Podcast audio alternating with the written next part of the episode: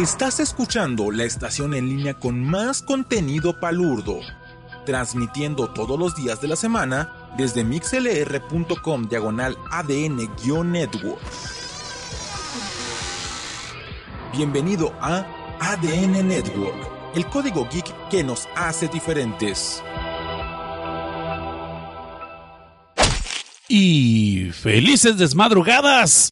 Yo soy Seth Cosnar, su anfitrión de este humilde programa, y les doy la bienvenida a Filme Tinta y Sangre. Su dosis morbosona, que debería ser quincenal, pero realmente sale cuando, pues, eh, no se me pegan las cobijas y no tengo otros compromisos. cada dos sábados, cada dos sábados por ADN Network, donde está el código geek que nos hace diferentes. Y bueno, Ustedes se preguntarán, ¿por qué no hay música de fondo? Ah, pues porque la vamos a poner en postproducción, pues porque YouTube cada vez que subimos los programas nos está poniendo ahí sus, eh, sus taches y nos está diciendo que otra persona está reclamando los derechos y que no podemos monetizar esta madre. De por sí nunca la hemos monetizado. Pero el caso es que pues yo puse música de mi propia creación y la podemos poner de fondo, pero pues ahorita la mera verdad, este, preferí empezar así el programa en ceros, como dicen, como si no tuviéramos presupuesto, que de hecho no lo tenemos, como si no tuviéramos presupuesto, pero también para que ustedes vean qué triste se siente un podcast, ay, qué rico, sin este, su, ¿cómo se dice? Sin la cama de audio. Cada vez que dicen cama de audio, eso de los nerdos, cada vez que dicen cama de audio, se me hace así, como muy morosa la onda, ¿no? La, la cosa así como muy cachondona, como que a qué quieres llegar, qué indirecta estás tirando, qué te traes, ¿no? Pero bueno. El caso es de que aquí estamos y ustedes están allí escuchándonos y eso es una verdad que nadie la puede negar y yo se los agradezco eternamente y completamente porque pues por eso ustedes son el público más chingón que hay en un podcast. Así lo digo yo y nadie me lo puede negar y nadie le puede, ¿cómo dice? Nadie nos puede llevar la contraria, pues porque saben que están equivocados. Pero bueno, antes de empezar con lo que es el material de esta semana, quiero decirles, eh, pedirles una disculpa porque eh, la semana pasada, o más bien la quincena pasada, no transmitimos. Y pues fue pues porque aquí entre nos, pues me fui de vago con Davenex y con Edgar, ¿no? Porque quería celebrar mi cumpleaños y pues dije, eh, claro que ellos no sabían que era mi cumpleaños y yo no les dije, pero pues nos la pasamos bien chido. Vimos la película de Quentin Tarantino, la de Once Upon a Time in Hollywood, la cual pues pues les recomiendo, está chida, pero va a ser un poquito divisiva y ya no voy a entrar más en detalles porque para eso está desde abajo, el cual va a haber un nuevo episodio lunes, pero no vamos a hablar de esa película, sino que vamos a hablar de la serie eh, de Amazon Prime The Voice y sus adaptaciones, o más bien dicho, sus libertades que se tomaron al hacer la adaptación del cómic del mismo nombre en el que pues obviamente está inspirada la serie, ¿no? Y para eso tuvimos un invitado así de gran caché una persona que me gusta mucho su programa, que era el podcast de Miss Catonic y es el señor Gilberto Cárdenas. Ahí lo tuvimos en el programa y quiero decir que el señor Gilberto Cárdenas es todo un warrior porque empezamos bien tarde para la hora de México ADF, que es donde él vive, y nos aventamos tres horas de, de, ranteo y de desmadre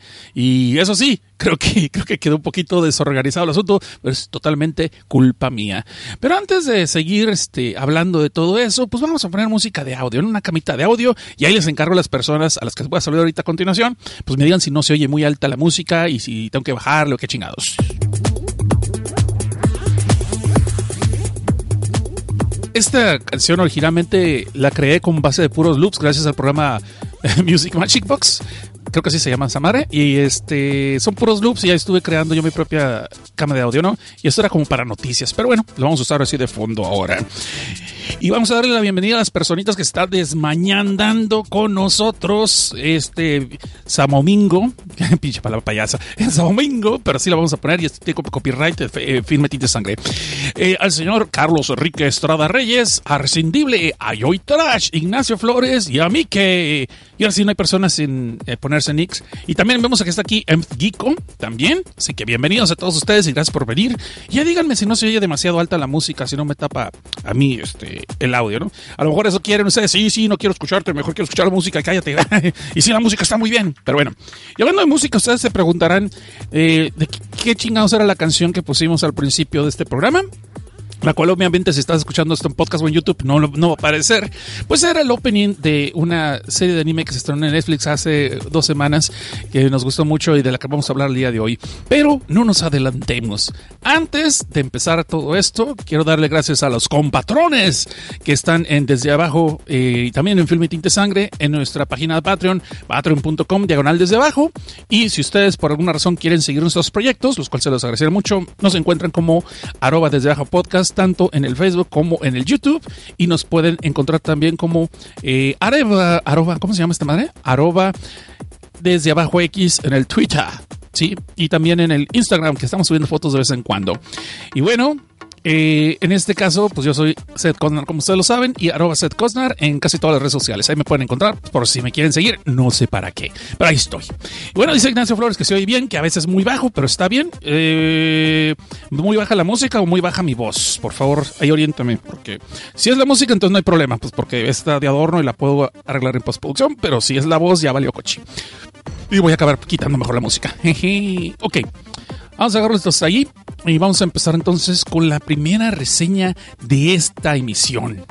Como ustedes saben, y si usted es la primera vez que escucha Filme Tinta y Sangre, pues tenemos la sección sin spoilers de las tres reseñas que por general traemos. Y después vamos a la sección de saludos, donde si usted vino y me metió el pulgar, lo vamos a mencionar. Y después de eso vamos a hablar la sección con spoilers, por si se quieren quedar. Y bueno, ya basta de witty witty. Vamos a empezar con la primera reseña de este programa, Irichiachi. Pues vamos a empezar con un manga, porque este es un programa que trata de mangas y de cómics de terror, pero se llama Filme Tinta y Sangre porque también abarca a veces películas o animaciones, ¿no? Cuando se presta el asunto. Y vamos a empezar con Hell Baby, o como se dice en japonés, Hell Baby, pero en japonés. Y no es cierto, no es cierto, el nombre original es Gaki Yugoku. Y no tiene nada que ver con ese vato que tiene una colita de chango, que anda buscando unas esferas y se anda rascando las bolas del dragón. No, no tiene nada que ver con eso. Esto es un manga creado por Hidechi Hino. Y si usted no sabe quién es Hidechi Hino, obviamente no estado escuchando Filme Tinte Sangre porque hemos reseñado un friego de obras de él. Pero más en concreto, hace poquito hicimos Gallery of Horrors, hicimos Skin and Bone y bueno, aquí, otra, aquí uno que otro cuento corto de él. Es un autor de mangas de terror eh, muy bueno, tiene historias muy muy buenas, esta no es la excepción, pero el dibujo por lo general es como es muy, muy original, es muy propio de él. Parece ser que son los, los monitos de la sopa Campbell's. Y a lo mejor ustedes que son más jóvenes no se acordarán de esos comerciales de unos monitos acá cachetones tipo Cabbage Patch, pero pues así como viéndose muy en ellos. Y eran de la sopa Campbell's. Y si no, pues ahí buscan en YouTube y Google. No les voy a hacer la tarea todo por ustedes, Chihuahua. Pues, no sé, bolsas. Entonces, ese diseño es muy original y uno pensaría que no quedaría en unas historias de terror. Y no, funcionan y funcionan muy bien. Entonces, el señor Hidehichino, pues, mm, eh, no sé, toca el corazón cuando escribe historias de terror. Y este caso no es la excepción. ¿Pero de qué va el Baby? Se dirán, sí, Cosner, ya que chingados. Ay, yo ya vi la película con este güey, Kinian Peel, que es un cómic. No, no, no, no, no, no, no. Eso es una película punto y aparte, que por cierto está muy zarra, seguro es comedia y no me reviento la pinche. No, es cierto. El caso es de que es una película que no tiene nada que ver con este manga. Este es un manga totalmente original, distinto con aquello. Entonces, la historia Híjole, ahí va, sin, spoilers primero. Pues trata la historia de que de repente por la ciudad empiezan a correr por las calles los rumores de que hay una bestia que anda atacando a los inocentes y a los que no andan poniendo atención antes de cruzar la calle y que les han perdido unos mordiscos como si fueran policía en busca de multas, ¿no? Pero el problema es que este ser mm, todo el mundo describe como que es horrible, horripilante y no son podcasters, sino que están todavía más, más, más horripilantes, que es muy difícil, pero sí lo hay. Y este ser pues aparece en las noches y anda atacando a las gentes así a diestra y siniestra, devorándolo inclusive a las mascotas de estas personas y pegando unos mordiscos e inclusive arrancándoles miembros, no viriles, un brazo, a eso me refiero por lo menos, y por lo cual la policía anda buscando pistas de quién es esta criatura y de dónde viene y a dónde va y sacar el parasol y esa canción según nadie conoce. y el caso es de que pues nosotros estamos intrigados por de dónde vino esta criatura. Y les estoy contando la mitad del manga porque realmente como empieza es viéndose el origen de que esta criatura es ni nada más ni nada menos que una de las dos gemelas que nacieron en una noche lluviosa con truenos y relámpagos y luna llena. Y uno diría como que esto es película de terror, pues casi casi, porque resulta ser que esa noche una señora parió mellizas, parió gemelas, como les estaba diciendo, y obviamente le quedó de eso aquello bien abierto que ya no va a sentir nada, pero bueno, qué, qué cochino estoy haciendo este programa. Bueno, el caso es que el padre es informado por el doctor pues de que, ¿qué crees? Su esposa está descansando, pues porque parió chayotes, digo, parió gemelas y sí está canijo el, asunto, ¿no? Y pues usted sabe que pues allá abajo ya le quedó todo Bueno, el caso es que está descansando, pero véngase a ver sus hijas porque necesitamos hablar muy seriamente. Y el, padre, pues todo asustado, ah, caray, no me diga que ya le conseguí, ya me están haciendo suero tan temprano, si vos, los chamacos de ahora crecen de volada. No, no, no, no, es por ahí el asunto. Realmente lo que pasa es que, pues mire, la primera hija nació bonita, mire, bien delicadita, mire, aquí la tenemos en la, sala de, de la maternidad, mira, aquí está, la puede ver, y preciosa la chamaca, toda bonita y todo el rollo. Este güey, el, el, papá ya se está haciendo ilusiones de cómo va a ser la quinceañera, a quién va a pedir los chambelanes, pero en Japón, ¿no? Porque es en japonés. Y después dicen, bueno, ¿y cuál es la mala noticia? Pues la mala noticia es que aquí está la otra hija. Y la llevan a otro cuarto al padre para que la vea. ¿Y cuál es la sorpresa? Que la chamaca tiene toda la cara deforme, el cuerpo está todo como deformado, pues deforme también, así medio raro, parece un monstruo y es más, nació con los ojos abiertos según el doctor. Ya traía dientes, o mejor dicho, colmillos y unas uñas que más bien parecen garras de animal. Y obviamente verla a los ojos es como una purga y que le da un montón de miedo. El padre, sin más ni más, vemos que corte A va al basurero municipal de la ciudad con una bolsa de plástico y así como no queriendo, ¿sabes qué? Me recordé mis tiempos de béisbol. Avienta la bolsa de plástico hacia lo más lejos del basurero y nomás hay un chasquido al caer la bolsa y unos huesos que se rompen. Sí, este es un padre desnaturalizado que ha decidido, como no está tiempo para hacer un aborto, pues de una vez la avienta para el basurero de una vez, porque pues de seguro no tiene futuro ese pobre chamaco, ¿no? Chamaca, porque hay que ser que aquí sí hay diferencia de género.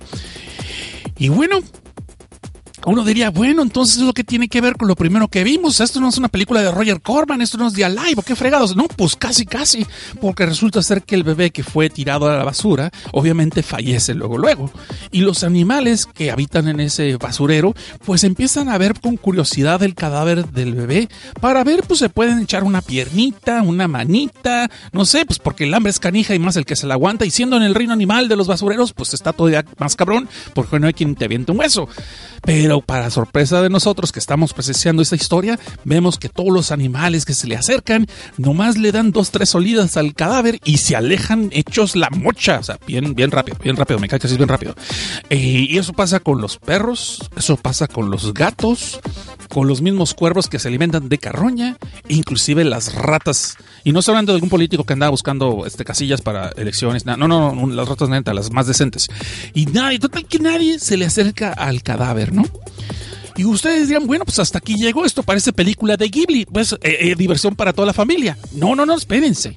Aquí es donde vemos que esa misma noche también del cielo empiezan a aparecer unas cuantas luces brillantes, pequeñas como cometas, como caídas de una estrella fugaz. Y a lo largo también se escucha una voz que está diciéndole al pobre cadáver que lo que le hicieron fue muy injusto, que esta persona merecía una oportunidad y que tal vez es momento de que ellos se la cobren. O se la den, no, la oportunidad, porque ella se la cobre. El caso es de que estas luces empiezan a hacer unas chachimuecas se convierte en una luz grandísima entre todas, se van combinando y después como una Gilkidama se azotan contra el cadáver. Más bien, de esa misma bola sale un rayo de luz, un rayo así eléctrico, como Genkidama, otra vez, Kamehameha, lo que ustedes quieran, no sé. Y de allí, este, vemos que el cadáver abre los ojos y vuelve a la vida. ¡Conces! ¡Conces! No, no es cierto. Ok, perdón, perdón, ando muy chisto, ando muy payaso el día de hoy, discúlpenme. El caso es de que este cadáver vuelve a la vida y vemos que el, bebé está todo, eh, eh, todo deshecho, está putrefacto, hay partes de eso que ya se ven los huesos literalmente y la carne cayéndose a pedazos, pero conforme abre los ojos vemos que el cadáver se empieza a mover y empieza a buscar alimento, pudiendo oler una una presencia, una esencia, ¿sí? una especie de aroma que le empieza a llamar la atención. Y pues, ¿cuál es el asunto que este bebé a duras penas, a como puede gatear, encuentra el cadáver de un perro, este, el cual ya los cuervos se andan dando bufeta allí, y pues este sale más cabrona que bonita, espanta a los cuervos y empieza a devorarse, empieza primero a chupar los jugos del animal, supongo que es todos los putrefactos y la pus, cosas. Afortunadamente, Don Gino Sensei no nos entra mucho en detalles, ni nos pasa ninguna receta secreta para perros al pastor. Entonces, vemos que este cadáver se empieza a alimentar de los animales que él puede captar, pero poco a poco, pues como es un bebé, pues no puede realmente defenderse de muchos, pero ningún animal se le acerca por alguna razón.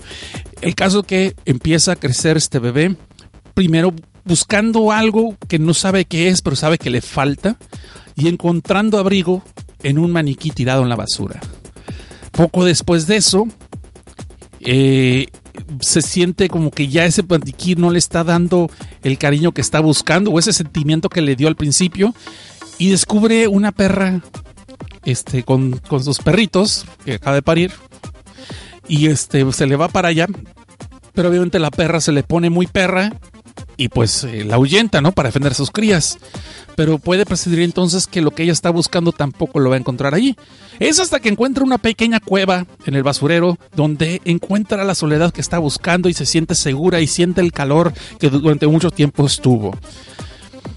Habiendo dormido varias horas, empieza a darse cuenta que cuando deja de comer, su carne se vuelve a pudrir y le empiezan a salir gusanos, las cuales empiezan a devorar sus carnes y lo cual le causa bastante dolor.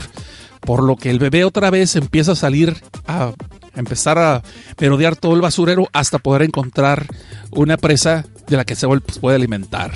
Acto seguido vemos que pasan siete años y este bebé ha crecido y se ha desarrollado y es cada vez más inteligente y más sagaz para poder inclusive ponerle trampas a sus presas y alimentarse de animales cada vez más grandes.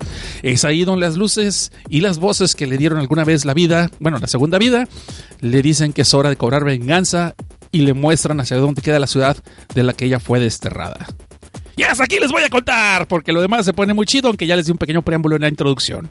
Esto se llama Hell Baby, o como se llama en japonés, Gaki Jigoku y es del maestro Hideki Shino y es una obra muy corta, es un one shot como de ocho números, si mal no recuerdo.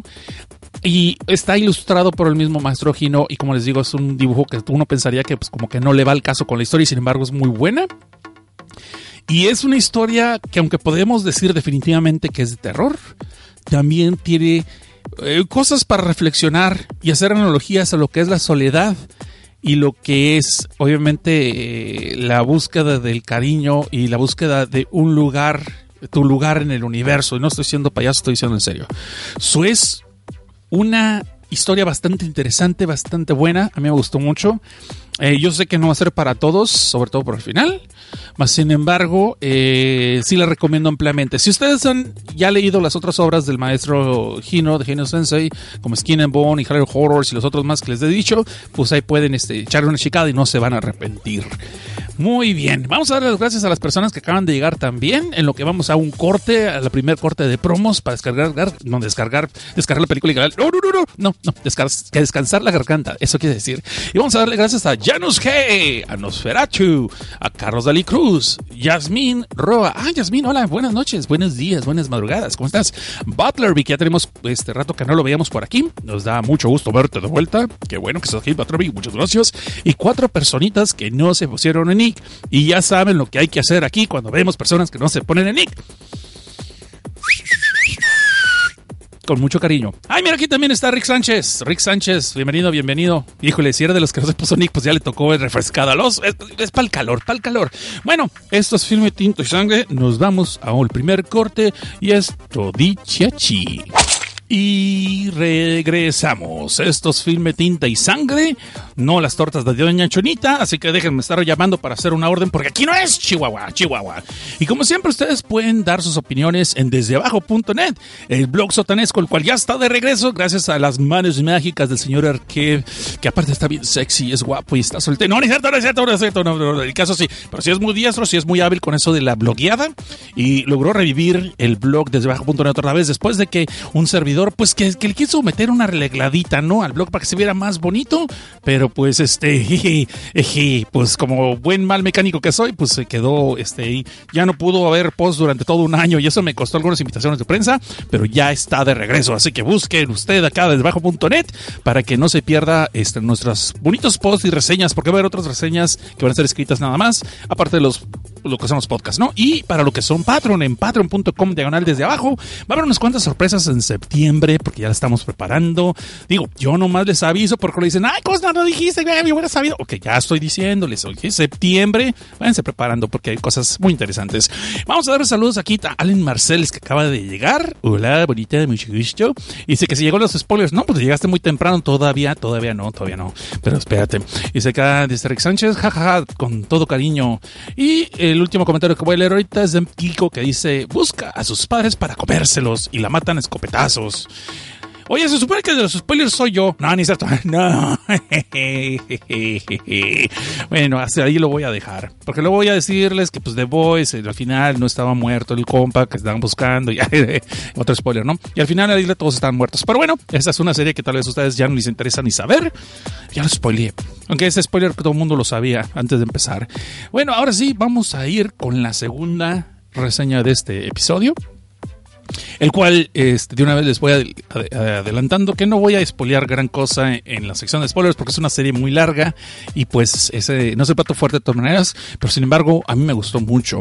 Estoy hablando de esta serie de Netflix, que de, de esas, eh, que sus famosas original animation, ¿no? O sea, eh, contenido original de Netflix, según esto, que no sé qué tanto habrán metido mano realmente para la creación de esto, pero pues el caso que ellos le ponen su sello y hasta en cuadrito rojo para que resalte. Y es un manga que fue animado por ellos, que se llama Kengan Ashura. Está basado en el manga de Yabako Sandrovic, que realmente está ilustrado por Daromeon. Y parece que lo estoy albureando, pero no, así se llama. Pues así no me reclamen a mí, aunque parece a mí como Doraemon. Pero bueno, caso es de que este compa es el que lo ilustra. Y según cuentan las malas lenguas, pues no dibuja tan chido, pero que ya mejora su dibujo. Y el escrito, pues ah, por no sé cómo está el manga, porque no lo he leído. De hecho, yo no sabía que era un manga hasta que fui a Anime Expo. Y escuché nuestro especial de Anime Expo con el Davenex, donde hablamos de todo eso, donde nos pusieron un pequeño preámbulo, un preview de lo que era la serie y lo cual obviamente nos llamó la atención desde entonces y nos invitaron a ver el episodio completo, el episodio número 8, yo me quedé chingado porque el episodio número 8, o sea, pues no voy a entender ni madres y una vez que ya vi la serie, que son 12 episodios esta media temporada, voy a aclararlo de una vez, pues sí, vuelvo a recalcar, hubiera, es un episodio muy chilo, pero no hubiera entendido ni quién es quién y a quién le tengo que ir, pues porque, pues, pues porque trama, ¿no? ¿A quién se le ocurrió la idea de poner en Anime Expo que viéramos el episodio 8? Cuando, pues, la verdad no hubiéramos entendido gran cosa de qué chingados está pasando.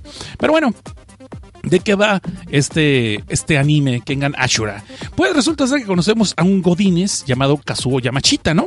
Y es un Godines japonés en todo el sentido de la palabra. se ve que ya está el señor cincuentón, ya tirándole 60. Y pues el vato, la esposa lo dejó, quién sabe por qué, hace mucho tiempo. Ni siquiera fue para decirle, ah, hubo alguien que me regaló un ramito de violetas, ya te pelas, ya me voy. Y te quedas con los dos hijos, pues porque yo no quiero ser una manuchona, ¿no? Y pues el pobre cabrón sigue trabajando sus 60 horas reglamentarias, más las 20 horas extras que nunca le pagan en Japón y ya está listo para ya eh, ganarse eh, su alta presión, andar con omeprazole porque también ya le urge con la digestión y pues otras cosas que le achacan y me estoy proyectando, sí, ¿qué? ¿Algún problema? Ok. Entonces el caso es que este pobre cabrón este, tiene aparte un hijo que se hizo rebelde, se salió de la casa y no ha sabido de él muchos años y tiene otro que salió peor, pues porque vive en la casa pero no lo ha visto porque está encerrado durante más de tres años el cabrón y es de esos que pues le llaman Hokomori o como decimos aquí en México los pinches ninis, nini nipón. ¿Qué hace Hokomori? pues es esa persona antisocial que no sale de su cuarto, pero si quiere, sigue esperando que lo mantenga el papá, pues porque eso sí, para comer sí saca la manita, ¿no? Y estira para que le den su platito. Pero bueno, el caso es que este pobre Godínez, en una de esas tardes, que supongo ya salió de la jornada laboral y las horas extras, pues va pasando allí por la calle y ve que en un callejón eh, escucha gemidos y gritos y dije, ay caray, me tocó cinito gratis, están echándose un que vive. No, no, no.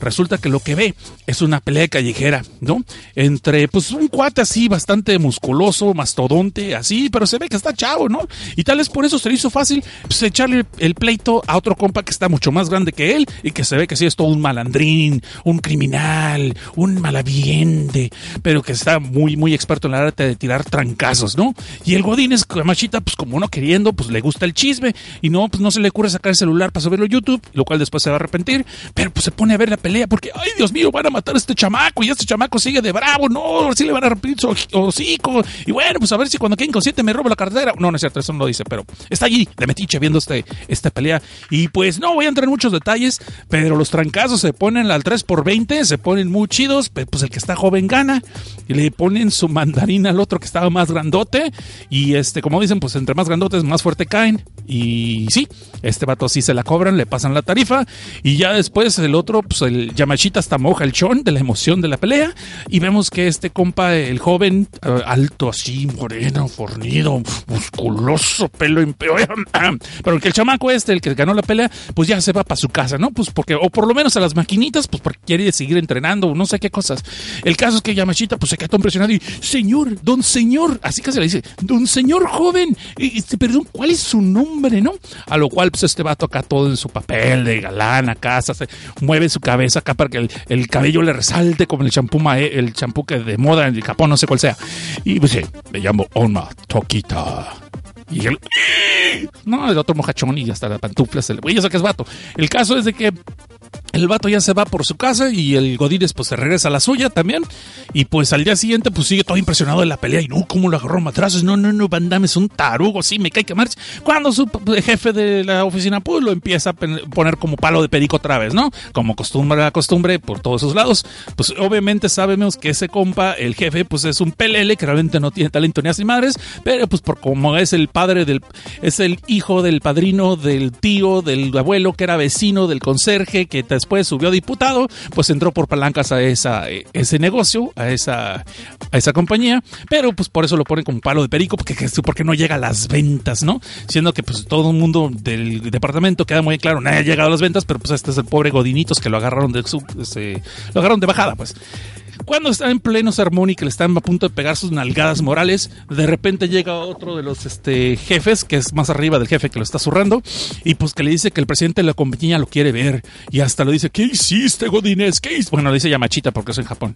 ¿Qué hiciste, Yamachita? ¿Qué hiciste? Y pues el Yamachita, no, pues yo no sé, no, me cae de malas que ahora sí ya hasta pagué hasta los, los pozoles que yo debía y que la chingada, yo no sé qué estamos Lo ya, ya lo pagué. Y luego, ¿para qué me habla el presidente de la compañía? Bueno, el caso que va para allá arriba a la oficina, ¿no? Que es casi casi un penthouse. Ya sabes, esas oficinas mamalonas que hay en esas empresas, ¿no? En Japón me cuentan que sí son. Y pues resulta ser que el, mero fregón, el señor Nogi, pues le dice, ¿sabes qué, Yamachita? Pues no estás tú para saberlo, yo para contarlo, ¿para qué crees? Pues fíjate que las compañías, desde hace mucho tiempo, los tiempos feudales, los tiempos del shogunato, pues ya se andaban ahí andando con la competencia, y luego se ponían los tianguis y que sabe que yo le doy más barato, o sabe que yo le doy dos por tres, no, no vaya con ese, que es mercancía pirata de China, yo aquí tengo el original que mire, salió el nuevo de Dragon Ball del Goku y cosas, por el estilo.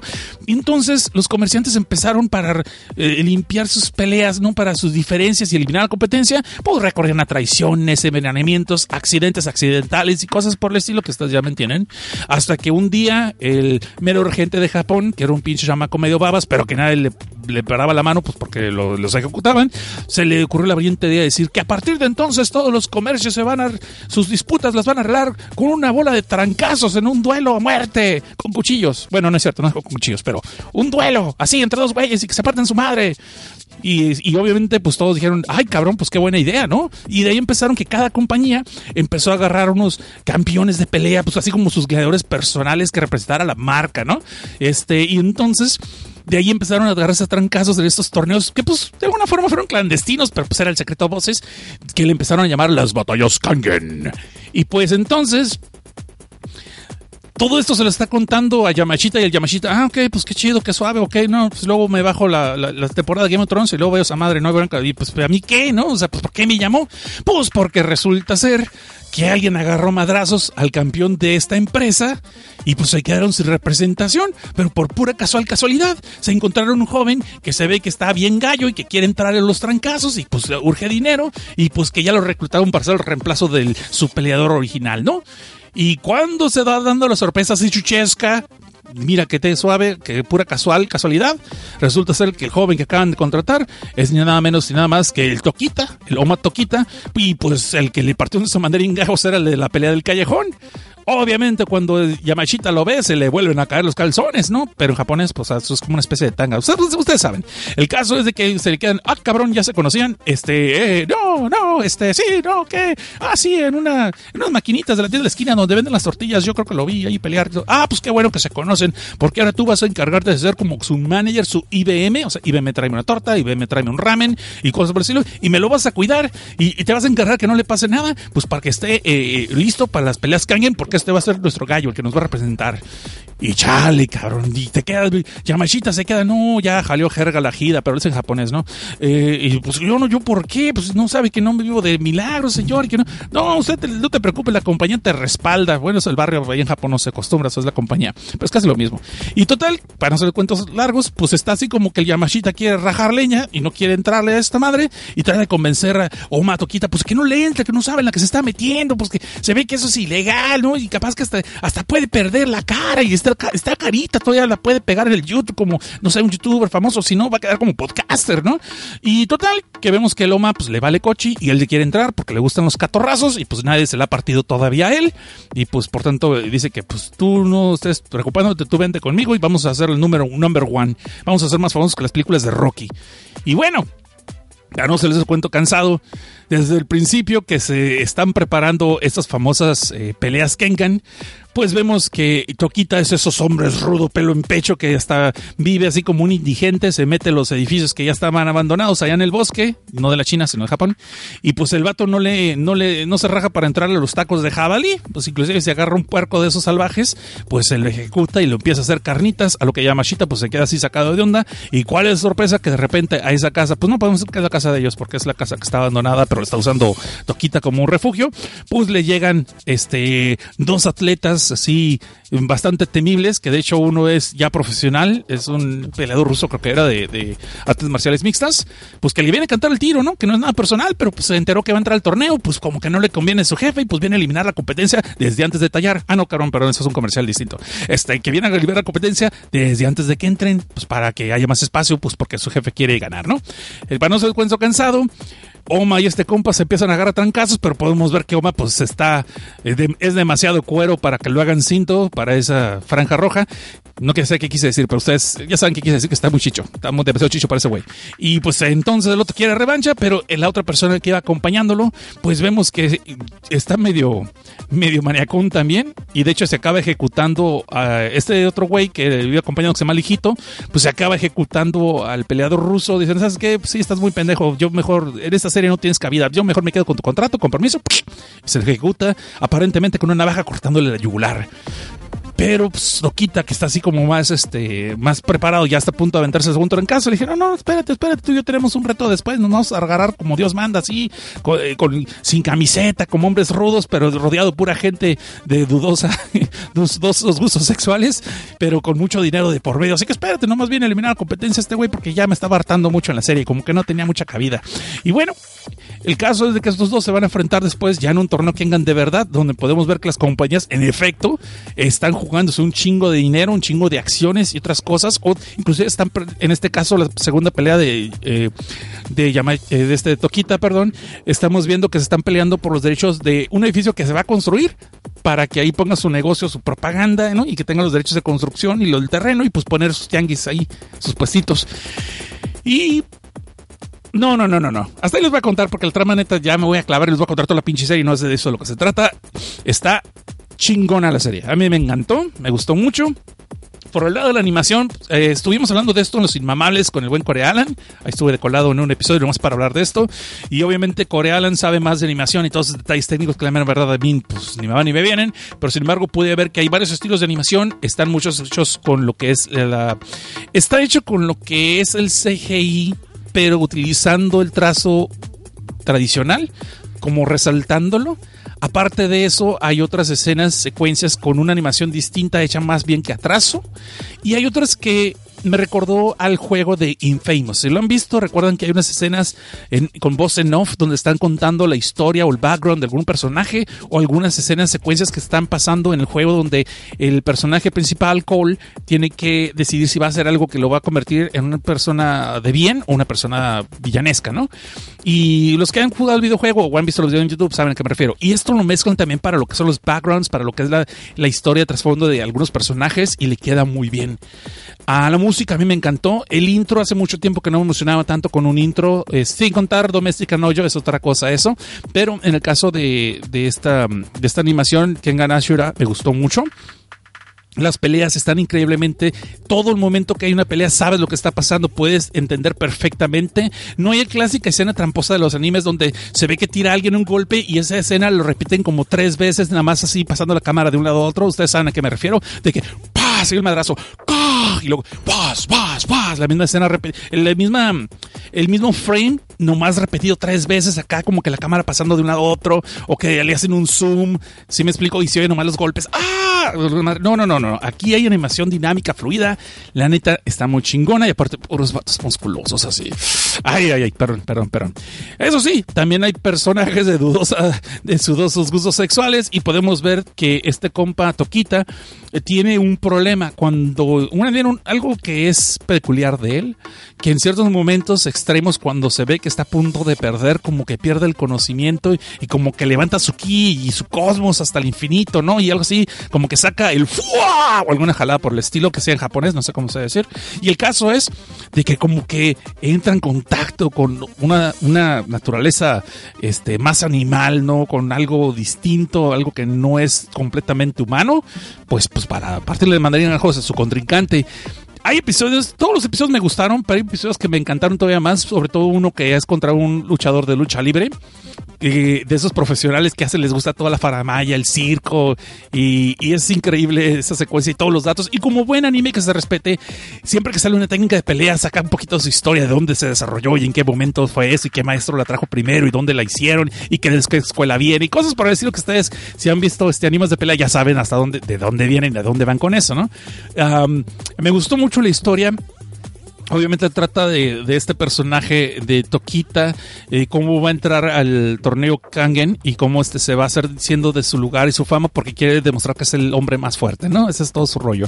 Pero también vemos que tiene su historia sobre el maestro, la persona que lo entrenó y esto se lo voy a decir, lo asesinaron a su maestro y alguien de su pasado lo empieza a buscar, lo está rastreando y cuando ve que este va a entrar al torneo Kangen, pues también se mete, pues porque ese sí, para que vean, no sabemos si quieren que se lo, no, no sabemos si quieren que se lo agarren a golpes o que se lo agarren sobre el colchón. Me quedé colado, yo creo que quieren las dos cosas, que lo madrien y se lo cojan. Pero bueno, eso es harina de otro costal y son cosas a las que no me voy a meter porque pues no nos incumben en Filme Tinta Sangre y aquí no discriminamos, los gustos de cada quien son los gustos de cada quien. Pero a mí me encantó, me gustó mucho lo que único no me gustó es que es una temporada que yo creo que es de 24 episodios y más pusieron 12 en Netflix y la dejaron ensartada. Pues vamos a conocer a muchos otros personajes, a muchos otros peleadores de distintos estilos y hay momentos donde inclusive Toquita no aparece ni pelea, sino está nomás espectador y conocemos el estilo de otras personas. Y también, como podemos ver en todo torneo de artes marciales que se respete, tiene que haber este, corrupción, tiene que haber traiciones, tiene que haber este, conspiración y machicuecas, ¿no? Este, y por por ella machita, de la noche a la mañana, de ser un Godínez pasa a ser un coach de un peleador extremo y luego pasa a ser inclusive un millonario empresario, aparentemente, este, donde la verdad ahí vemos que la vida no vale nada y por ella machita lo vemos como anda sufriendo, pero al mismo tiempo vemos que hay una especie de cambio en él, en su personalidad, lo cual quisiera ver hacia dónde va a llevar. A mí Yamachita, el, el Godínez me encantó, me gustó. Eh, empieza como el clásico Pelele, que ya hemos escuchado en muchas historias, pero después se me hace que va cambiando y se empieza a ver que entre Toquita y él empieza a haber una especie de relación respetuosa, no diría que de maestro y de alumno, pero sí tal vez como de una onda medio paternal sí me dio esa impresión que para allá va y se ve que se está haciendo muy natural. Ahora, los peleadores, puta madre, me encantaron que algunos muchos peleadores les dan una historia de trasfondo que es muy interesante. Hay uno que estaba en una aldea del Tibet que me gustó mucho su historia. Hay otro que vi, hay, hay unos personajes que tú dices, ah, este personaje va a estar chingón y no, los eliminan luego, luego, así que hay algunos que no se vale que no te encariñes con ellos. Y hay otros personajes que piensan que los van a eliminar luego, luego y parece ser que se van a quedar como el segundo en la historia, como el, como que va a ser el Vegeta de la historia de, este personaje de Toquita. Y no voy a decir quiénes son para que ustedes los vean. También hay otro personaje que me gustó mucho que se llama, se apellida Tyson, no se llama Tyson, se apellida Tyson, que más bien parece Sammy Davis Jr., que es un peleador gringo, este, eh, afroamericano, que lo eliminan, ya sabes para pelear, lo eliminan luego, luego, pero después empieza como que se cuela a la cabina de comentaristas cuando es el torneo chingón y hasta dice en el comentario, ¿quién le dio un, quién le dio el micrófono a este cabrón? y después ya se queda con él, ya lo dejaron. Y se me son personajes entrañables, hay muchos personajes que me gustaron mucho. Y el torneo en sí está muy cabrón porque es con un chingo de faramayas que te dices, no, no mames. Es para mí como cuando vi por primera vez, primera vez, perdón, la película Contacto Sangriento de Van Damme, la de Bloodsport. Eh, obviamente si ves Bloodsport ahorita se, te va a hacer muy tienes pésimas actuaciones, pero en sus tiempos cuando salió, que es ese torneo, el Kumite, cuando se pelea contra Polo Young, no, no mames, está chingón esa pelea, esa película está muy buena. Ah, y hay varias películas por el estilo, ¿no? Pero eh, eso me recordó, pues. Pero aquí obviamente son de artes marciales mixtas, de distintos estilos, y en el otro todavía eran como artes marciales tipo del tradicional, ¿no? Eh, bueno, ya estoy renteando demasiado y estoy hablando de eso. Pueden ver que a mí me gustó un chingo. Este, ándale, dice aquí Yasmín Roa, dice, me imagino los de la central de bastos haciendo su concurso de peleas para arreglar el pleito de quién puso más barato el tomate. Ándale, así, yo no yo no tengo ningún problema viendo que eso pasó, ¿eh? Este, ay, mira, aquí dice Allen Marcel dice lo mismo. Aquí casual te cuento que el torneo del comité del Van Damme era de verdad, pero patrocinado por Sony contra Nintendo. Sí, y de hecho, en esta obra, ya casi se me pasa a decir eso, en este anime, me dio risa que inclusive salen marcas que así como los, los Simpsons le hacían, ¿no? Esto es un Sorny auténtico, un Parmasonic. Es, y entonces ahí obviamente el McDonald's, sale el Ronald McDonald, pero que es otra compañía. O sea, es vilmente McDonald's, pero aquí le ponen, no recuerdo si le pusieron el, el Burger Prince o el Burger, algo así, no dicen Burger King, obviamente, pero dicen algo por el estilo Burger, no me acuerdo ahorita el nombre, no lo voy a buscar. Eh, pero varias compañías sale Nintendo, pero le ponen Nintendo, o sea, le cambian el nombre un poquito. Eh, sale lo que es Panasonic, pero también le cambian el nombre. Y me encantó que también hay unos personajes que parecen que son el clásico villano macamuaca y villano reventón de bigote. Y después ves que no, que sí, eran compas del peleador que traían y que sí había una historia de trasfondo chida. Y eso es lo que hace bueno una serie. Cuando inclusive el personaje es que tú dices no das un peso por él, les logran dar pues algo de carisma o que te empiecen a caer bien y pues este hay personajes inclusive que tú dices, ay, ojalá este ganara, pero pues sabes que pues, el que tiene que ganar es el protagonista, aparentemente, ¿no? Puede ser que no, pero sabes que no todos pueden ganar, entonces muchos van a quedar en el camino y algunas veces que te quieres, que te, te quedas echándole porras al que tal vez no va a pasar de la siguiente ronda, vilmente, ¿no? So, la recomiendo ampliamente, a mí se me hizo muy buena, me encantó que también sale, eh, sale Donald Trump, obviamente disimuladamente, pero sale eh, eh, Angela Merkel también, la cara de Alemania, también sale, sale Barack Obama también. Entonces, no está así como muy listrado en qué años están, pero supuestamente son tiempos actuales. Pero me encanta que salen así como de trasfondo, como que están en un palco viendo las peleas, ¿no? Porque toda la gente, dinero, pues se tiene metida, tiene ver en el asunto de estos torneos, aunque sea para andar de metiches nomás para viendo. So, está chido, tiene sus momentos cómicos. Obviamente, Yamashita, algunas personas los puedes esperar porque es el Godínez que se escandaliza de todo y se asusta de todo. Pues, pues es el vato de sesentón que si le corren, pues, se queda sin chamba, pues, y para que lo vuelva a encontrar está cabrón, ¿no? Y ahí, eh, no voy a decir, hay muchas escenas chidas, eh, hay muchas sorpresas, muchas sorpresas, es lo que voy a decir. Y yo creo que esta no la voy a mencionar en la sección de spoilers, porque pues, sí, es muy larga, son 12 episodios y no los voy a decir todos aquí, pero les puedo decir ampliamente, la recomiendo, así, sin broncas, cada broncas. Dice Ale Marcelo otra vez, mojan chones cada dos minutos en la serie por culpa de hombres musculosos. pues sí, así como las otras personas que andan la... Las personas estas personas, como dicen, este, que les encantan los ojos, ¿no? Este, Corea les decía que es una especie de Baki y otra persona me decía que era una especie de Baki con ojos. Yo nunca vi ojos, pero eh, aquí sí, la mera verdad de la tronila está muy chingón. Vamos a ver, vamos a ver aquí, vamos a pasar al siguiente promo, pero antes vamos a ver lo que dicen en las redes sociales. Dice, ah, Allen Marcel me felicita por mi cumpleaños. Muchas gracias, bonita, gracias, gracias. Y dice aquí también, dice que Allen Marcel es al final de la serie de The Voice todo queda en familia. Ándale, y yo soy el de los spoilers, es lo bueno, ¿eh? pues ya les dije que va a haber el especial de The Voice el lunes en la tarde, lo van a poder. De hecho, si quieren el lunes a la mañana busquen su buscador de podcast. Eh, valga la redundancia, ahí eh, refresquen el feed para ver si ya pueden escuchar el nuevo episodio de Desde Abajo. Dice aquí Jasmine Roa que de paso carga con su cajita de aspirinas para la migraña. Supongo que está hablando de Yamachita, ¿no? El pobre Godínez acá. Este, pues sí, mira, aquí también está la isla de ocio. Dice que el canelo representa a los que venden caldos en Ensenada. Eh, haz de cuenta, haz de cuenta. Y el maromero Páez hubiera representado a las caguamas, la cerveza tecate, ¿no? Porque es lo que siempre le gustaba, creo. Eso lo recuerdo, no me acuerdo. Y bueno, vamos a pasar entonces a lo que sigue después de un corte. Dice, en la central de vasos hacen peleas de perros, tristemente. Pues amores perros, ¿no? Supongo que por ahí iba, pero pues bueno. Dice, Hakuragi dice que, dice, pues venía escuchando lo que me faltó, los inmamables. Ah, pues chido, pues eh, aquí estoy yo también. Y ahora que lo estás platicando, pues también pues se le dará una oportunidad, aunque decir que no me gusta para nada juegos. No tiene nada que ver con juegos. Yo también juegos no me interesó, lo intenté ver y me dije, no, no, con permiso, no es para mí. Me fui y no tiene nada que ver. Y cambio Achura se me hizo así de que se me hizo vicio, güey. Me lo aventé así lo más rápido que pude. Ahora, de mencionar que yo me puse a investigar qué chingados es Achura. Kangen, pues ya sabemos que es como le llaman a estos este, combates, este torneo, ¿no? Y Achura resulta ser aparentemente en, los, en esta historia, por el lado japonés, lo toman por un personaje en lo que es la filosofía budista, que es el semidios de la guerra. Eh, que y también en Japón aparentemente, según investigué, eh, lo usan ese término para descubrir una persona que ha caído en una situación muy difícil y en la que tiene que estar peleando constantemente contra algo este, en una forma que es este, eh, inhumana inclusive o incansable para poder salir adelante, ¿no? Esa es la definición por el término por qué se le llama alguien Ashura. Y en el budismo también eh, resulta ser que hay un mundo llamado Shurado, que es el mundo de los Shura, la chingada pues eso no me ayuda, que es uno de los seis infiernos, eh, uno de los seis mundos en el infierno, recuerdan que son distintos los asiáticos con los infiernos, y que Shurado es un mundo gobernado por la ira y por el dolor, donde los Achuras viven siempre enojados y peleando por una, buscando una victoria, peleando eternamente buscando una victoria. So, ok, ya mencionamos que Ashura es una persona que está en una situación muy difícil y que está siempre peleando en una, está en una pelea constante, ¿no? Y en, condiciones infrahumanas. So, ahí está. Entonces, estamos hablando de este, de un Ashura de Kengan, como quien dice. Y bueno, entonces con esto nos vamos a lo que sigue. Dice, está bien chido escuchando ese Cosner y pero me jeteé.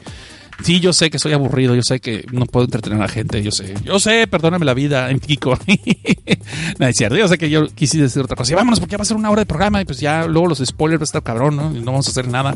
Bueno, entonces nos vamos con el siguiente promo que di Chi. Ay, abuelito, tengo mucho miedo. Es viernes 13 y noche de luna llena. Y, se nos atravesó un gato negro. No te preocupes, Paquito. Estamos bien. No más no te acerques a esa casa. Dicen que en el sótano se hallan unos seres horribles y despreciables. ¿Cómo? ¿Vampiros? ¿Hombres lobo? ¿Zombies? Mucho peor, Paquito. Geeks Podcasters. ¡Ay, no!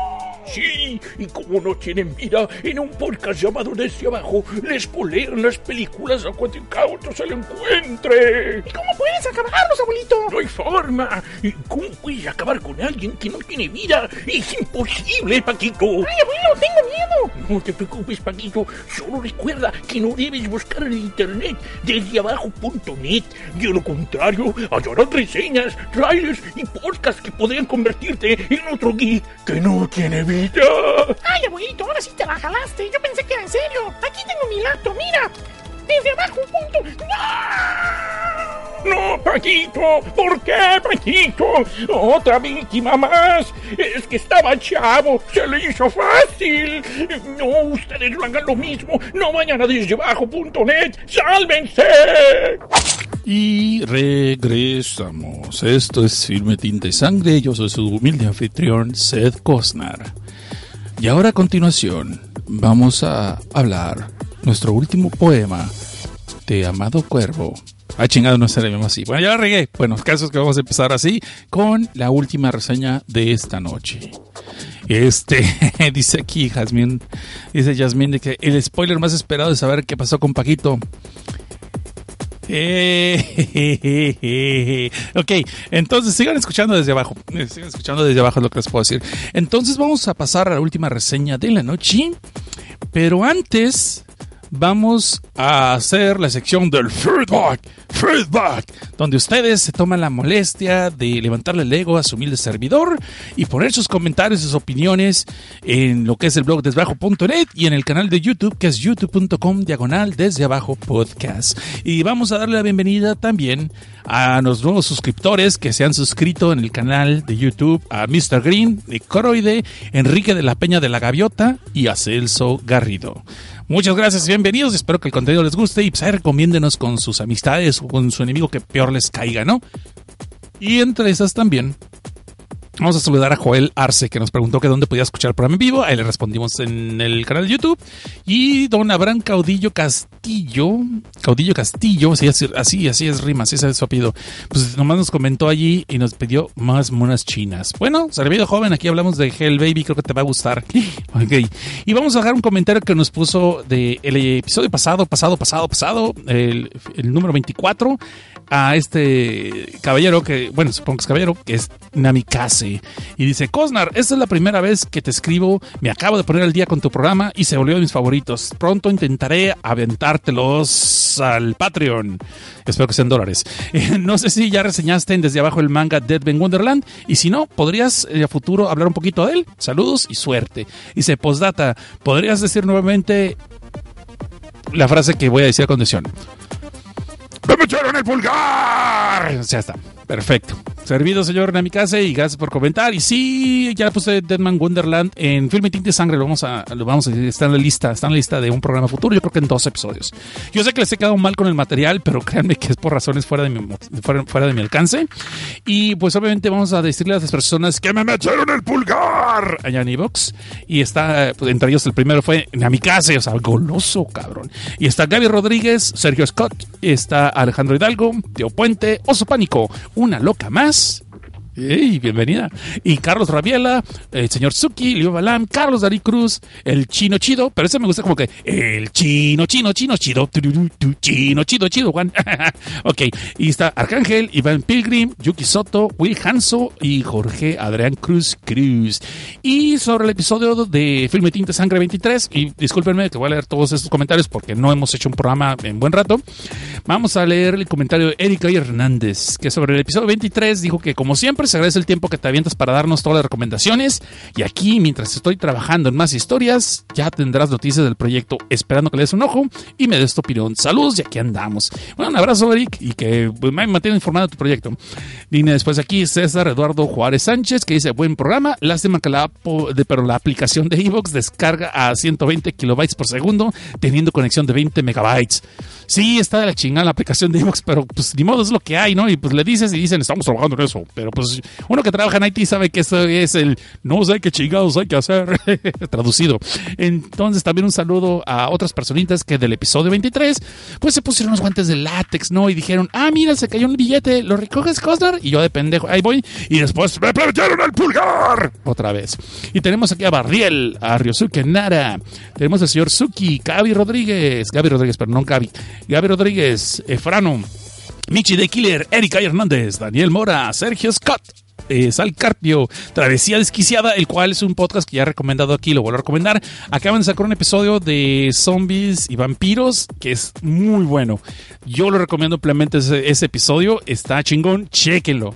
Eh, lo pueden encontrar en ebooks, no sé si estará en iTunes, pero si usan un, eh, gestor de podcast como el que uso yo, ahí, va el, comercial, ¿no? Si usan este Podcast Addict, ahí les va a salir.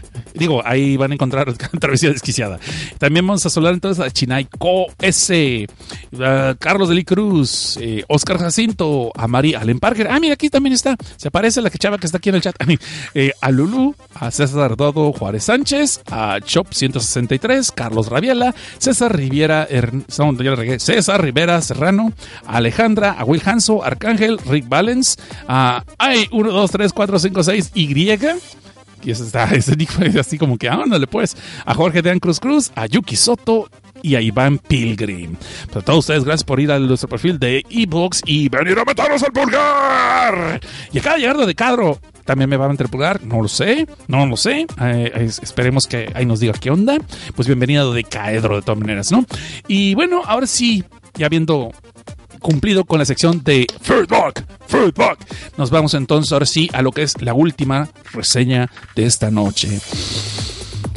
Antes que nada, si escucharon el último episodio Sin Mamales, hablamos un poquito de la situación que hubo del tiroteo en El Paso, Texas. Aquí ahorita ya no lo vamos a tocar, creo que ya es hora de no no olvidar eso, nunca vamos a olvidar eso. Pero creo que no quiero amargarles esto. Y en el Sin Mamales hablamos un poquito de eso y de esa estúpida idea de que los videojuegos te hacen una persona violenta y son los culpables de los tiroteos, cuando realmente todo el mundo sabe que los culpables son las personas que hacen accesibles armas de fuego a personas que no deberían tenerlas. Ya no digamos armas automáticas de asalto, pero eso ya es una discusión que vamos a seguir teniendo porque se tienen que tener, pero ahorita en este momento ya no lo vamos a tocar. Lo que sí quiero eh, es que en esta misma semana y lo que va a colación es que Guillermo del Toro recibió su estrella en Hollywood en el Paseo de la Fama. Yo tengo la impresión, y sigo sosteniendo que tengo la impresión que hace dos años se le habían dado. Sí, que hubo una ceremonia, no sé qué pasó. Yo recuerdo que había venido una ceremonia donde le habían dado su estrella a Guillermo del Toro. Igual puedo estar equivocado. Pero entonces, este, esta fue ya oficial, ahora sí, y salió inclusive con una bandera de México, muy chingón, y todo eso tomó el tiempo no solamente de de, de, hablar sobre la situación que está difícil para los inmigrantes ahorita en Estados Unidos, eh, lo que es estos mensajes de odio que han obviamente venido por parte del presidente de Estados Unidos, Donald Trump, que no me gusta hablar de ese cabrón, pero bueno, ahí está. No me gusta meterme en política, pero a veces tenemos que tocarla, desgraciadamente, y pues que obviamente esos mensajes han resonado con gente muy enferma y que ha tocado esto, pues para hacer sus chingaderas, ¿no? No hay otra forma de decirlo. Entonces, aparte de este mensaje muy chingón de Guillermo Toro, buscan el video en YouTube, también se tomó el tiempo de echarle porras a otra directora de cine que es, eh, Isita, Isita Gómez, perdón. Este, bueno, Isa, lo que es Isa, y que ella hizo la película de, en español se conoce como Vuelven, que realmente el título original era Los Tigres no tienen miedo, Tigers are not afraid, que ya les recomendamos aquí en Desde Abajo y lo volvemos a hacer, busquen esa película, es muy buena, es genial, y ojalá algún día volvamos a, eh, a, encontrarnos con Isa para poderla entrevistar para aquí desde abajo, pero más queremos todavía de que esta película se, se distribuya a nivel masivo para que más gente la vea, porque es una gran película, pero que Guillermo del Toro en el momento que le correspondía el spotlight o lo que es la atención a él, los reflectores, lo haya utilizado para dar sus mensajes sobre, el racismo, contra el racismo, y aparte todavía echarle porras a otra persona creativa mexicana, creo que eso realmente lo ponen otra vez en un pedestal el pobre, bueno, nuestro buen Guillermo el Toro. Y ese cabrón a veces siento que no nos lo merecemos. Sí, así de plano, siento que este compa no nos lo merecemos. Es demasiado buena gente y ojalá lo cuiden mucho y no le pase nunca nada. Este, y en vez de haber tirado tierra a otras personas de, de, del rubro, ya ves que lo que siempre he dicho que los mexicanos muchas veces tenemos la mala fama de ser como cangrejos. Aquí tenemos otra persona que es totalmente lo contrario, sino que trata de impulsar a otras personas y que más gente conozca el trabajo de otros creativos. Y por eso lo queremos, lo queremos a don Guillermo. Y bueno, eso era lo más. Y, y tú dices, Cosnar, pues qué chingados, ¿a qué va todo esto? Ya te metimos el pulgar, ya hablaste de dos películas, ya queremos spoilers. Falta una película que la acabo de ver hoy. Y antes digan que le estoy dando la primicia aquí en Filme Tinte Sangre y no desde abajo, ¿eh? Valoren, valoren. Y esta película, a lo que va con todo lo que acabo de decir, es que mucha gente piensa que es dirigida por Guillermo del Toro, pero no.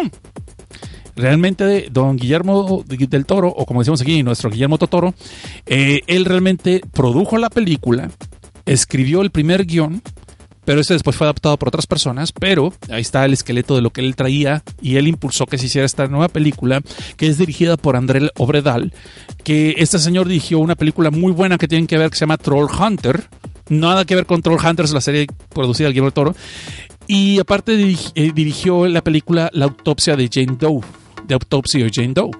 Muy buena película, también muy buena película. Pero de la película que estamos hablando es Scary Stories to Tell in the Dark. Que seguro en México le van a decir, ahí viene el cucú y escóndete. O cuentos mortales. O aprende la luz porque me da miedo. O alguna pendejada por el estilo. Pero aquí en, en, inglés se llama Scary Stories to Tell in the Dark. Que significa historias de miedo para contar en la oscuridad. Esta película está basada en libros escritos por que supuestamente era para niños o más bien para jóvenes adultos. Antes de que el término de young adults se hiciera de moda con las películas como de con pendejaditas como de Hunger Games y Twilight y otras madres de ese tipo. Eh, bueno, bueno, también hay obras muy buenas de ciencia ficción que ahora son conocidas como de young adults, pero no eran originalmente pues así como el juego de Ender y lo que era este otra eh, The Giver, eh, no sé cómo se llama en español esa obra. Originalmente pues, eran historias y las empezaron a catalogar como young adults, ¿no? Eh, bueno, estos cuentos de terror estaban dirigidos no necesariamente para niños como Goosebumps, sino más bien para los adolescentes, ya tirándolo un poquito para eh, jóvenes adultos como 16, 17, 18 años. Sin embargo, estos libros yo no los leí. Yo tenía un libro de esos y lo no lo leí durante dos, tres años y lo acabé dando a la biblioteca. Y ahora me estoy dando de topes porque pues, resulta que sí son buenos y nunca le di la oportunidad. Y estos cuentos aquí en Estados Unidos son muy famosos, sobre todo por las ilustraciones que eran eh, hechas por esta persona, se me fue el nombre ahorita, ah sí, Steven Gamel, que son trazos hechos como el carbón cruzado con trazo completo de lápiz y luego con acuarelas y con pinturas. Es un dibujo muy peculiar y también a mí me dan, me ponen nervios. Muchos diseños de esos cuentos, el de la portada, me, me, causaba un poquito de nervios. Yo creo que por eso no leí el libro, fete, lo cual era pues una mejor señal, ¿no? Debía haberlo hecho, pero pues ahí está. A veces Cosner se equivoca, muchas veces, mejor dicho, se equivoca y pues esta no fue una de tantas. Y estos libros fueron escritos eh, por Alvin Schwartz. Eh, y parece ser que aquí en el colectivo americano, norteamericano, son muy famosos y mucha gente los leyó cuando salieron allá por los 80, 81, 83, 84. Eh, no son tan conocidos como los Goosebumps, lo fueron en algún momento, pero eran una colección de cuentos cortos fueron tres libros, hasta donde yo sé son tres libros, y cada uno tiene como 28 o 29 cuentos, el último tiene 25, o son un chingo de cuentos, y aparentemente son cortos pero muy buenos, y durante un tiempo estuvieron generando con mucha gente de aquí de Estados Unidos, los padres de familia como siempre, que no tienen nada que hacer, cabrón, en vez ponerse a educar a sus hijos, mejor se ponen a protestar por cosas que a sus hijos les gustan, no necesariamente porque les dan cosas de malas, sino porque pues, no tienen otra cosa que hacer, chingado. Este, como las doñas no les dan y el don no les da, pues prefieren hacer protestas, ¿no? Pues están acogidos. El caso es de que estos estaban protestando porque había muchas historias muy gorosas, había historias de canibalismo y de fantasmas y de asesinatos donde estaban, eh, eh, estaban inmiscuidos menores de edad, o sea, jóvenes, ¿no? Y para eso era lo que mucha gente le atraía. Bueno, el caso es de que esta es una adaptación tomando dos, tres cuentos de, de esas colecciones. El guion en sí fue adaptado por eh, Dan Hageman y su hermano Kevin Hageman y también metieron mano allí Patrick Belton y Marcos Dustan y esos compas los conocemos por, eh, por algunas historias de Saw, de la franquicia de Saw y también de la franquicia de Feast que ya hemos hablado de eso aquí en Desde Abajo, perdón, en Desde Abajo lo hemos dicho mucho, y pues de una vez los voy a recomendar la Fist 1 sobre todo, las otras dos, eh, sáltenselas porque ya no es lo mismo. Pero bueno, ¿De qué va esta historia de Scary Stories to Tell in the Dark? O, como dije, cuentos, eh, historias de miedo para contar en la oscuridad. ¿De qué va? Bueno, originalmente ya les expliqué de qué van, es una adaptación de qué tipos de libros y hasta ahí les voy a contar. No los he leído, no puedo decirles qué tan fiel son. El caso es de como yo vi, agarraron historias de esas colecciones y las metieron en la trama en una forma muy buena. Vi la película con Davenex y, y Edgar, a los que les mando un saludo porque nos la pasamos bien chingón. Y después Edgar comentó que esto es más bien como una antología con una historia que de verdad está ligando todo. Y yo creo que es muy acertado ya viendo el material original, creo que sí, sí es una, un punto de vista muy acertado. Pero ¿de qué va? Bueno, la historia en sí se sitúa en 1968 en un pueblito bicicletero completamente llamado Bill Valley, que de hecho toda la infraestructura y por lo que se fundó el pueblito era por una por un una por una especie por un negocio familiar de la familia Belloc. El caso es de que esta, eh, en la noche de Halloween del 68, podemos ver que es cuando Nixon está peleando su presidencia, está la guerra de Vietnam, están reclutando muchos jóvenes, de hecho vemos que hay un morrillo anda todo emocionado porque se acaba de reclutar y podemos ver que es el bully del pueblo llamado Tommy, Tommy Milner, y la historia trata en sí de una morra una chamaquilla que quiere ser escritora, pues sabemos que está medio enferma, ¿no? Y es medio loser y pues no como que el público en la escuela no la pelan mucho, pero tiene dos amiguitos y ya con eso la, libra, que se llama Augie y Chuck.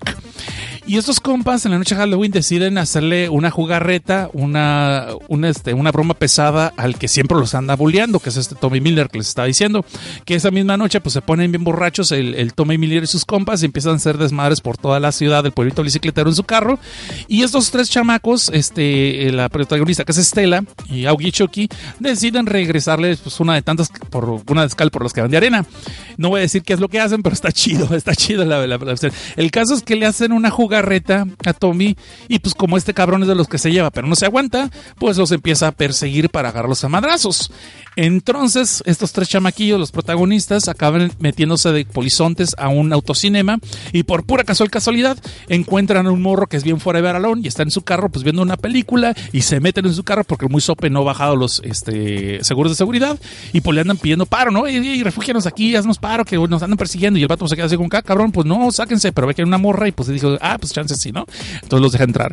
Y llegan los bullies otra vez a molestarlos y están dándole lata, pero pues este compa, pues, a pesar de que no es muy cabrón, pues tampoco se inmuta, ¿no? Y se les pone un poquito al tiro. Llega el guardia de seguridad del autocinema y pues los corre a los tres bullies que se van a chingar a su madre por otro lado y pues que dejen de estar viendo, dejen de estar viendo la película de La Noche de los Muertos en paz a los demás, que como se podrán imaginar, es la película que está saliendo del autocinema, pues porque como no tiene derechos de autor, todo el mundo la puede meter en sus películas sin pagarle derechos al difunto George Romero ni a su familia. Shame you, pendejo. No, ni cierto. Está bien, está bien. Es 1968. Estaba de moda. Era la película que estaba de moda. Junto con The Terror, por cierto. The Terror, esa película de Roger Corban. Pero bueno, Estoy divagando.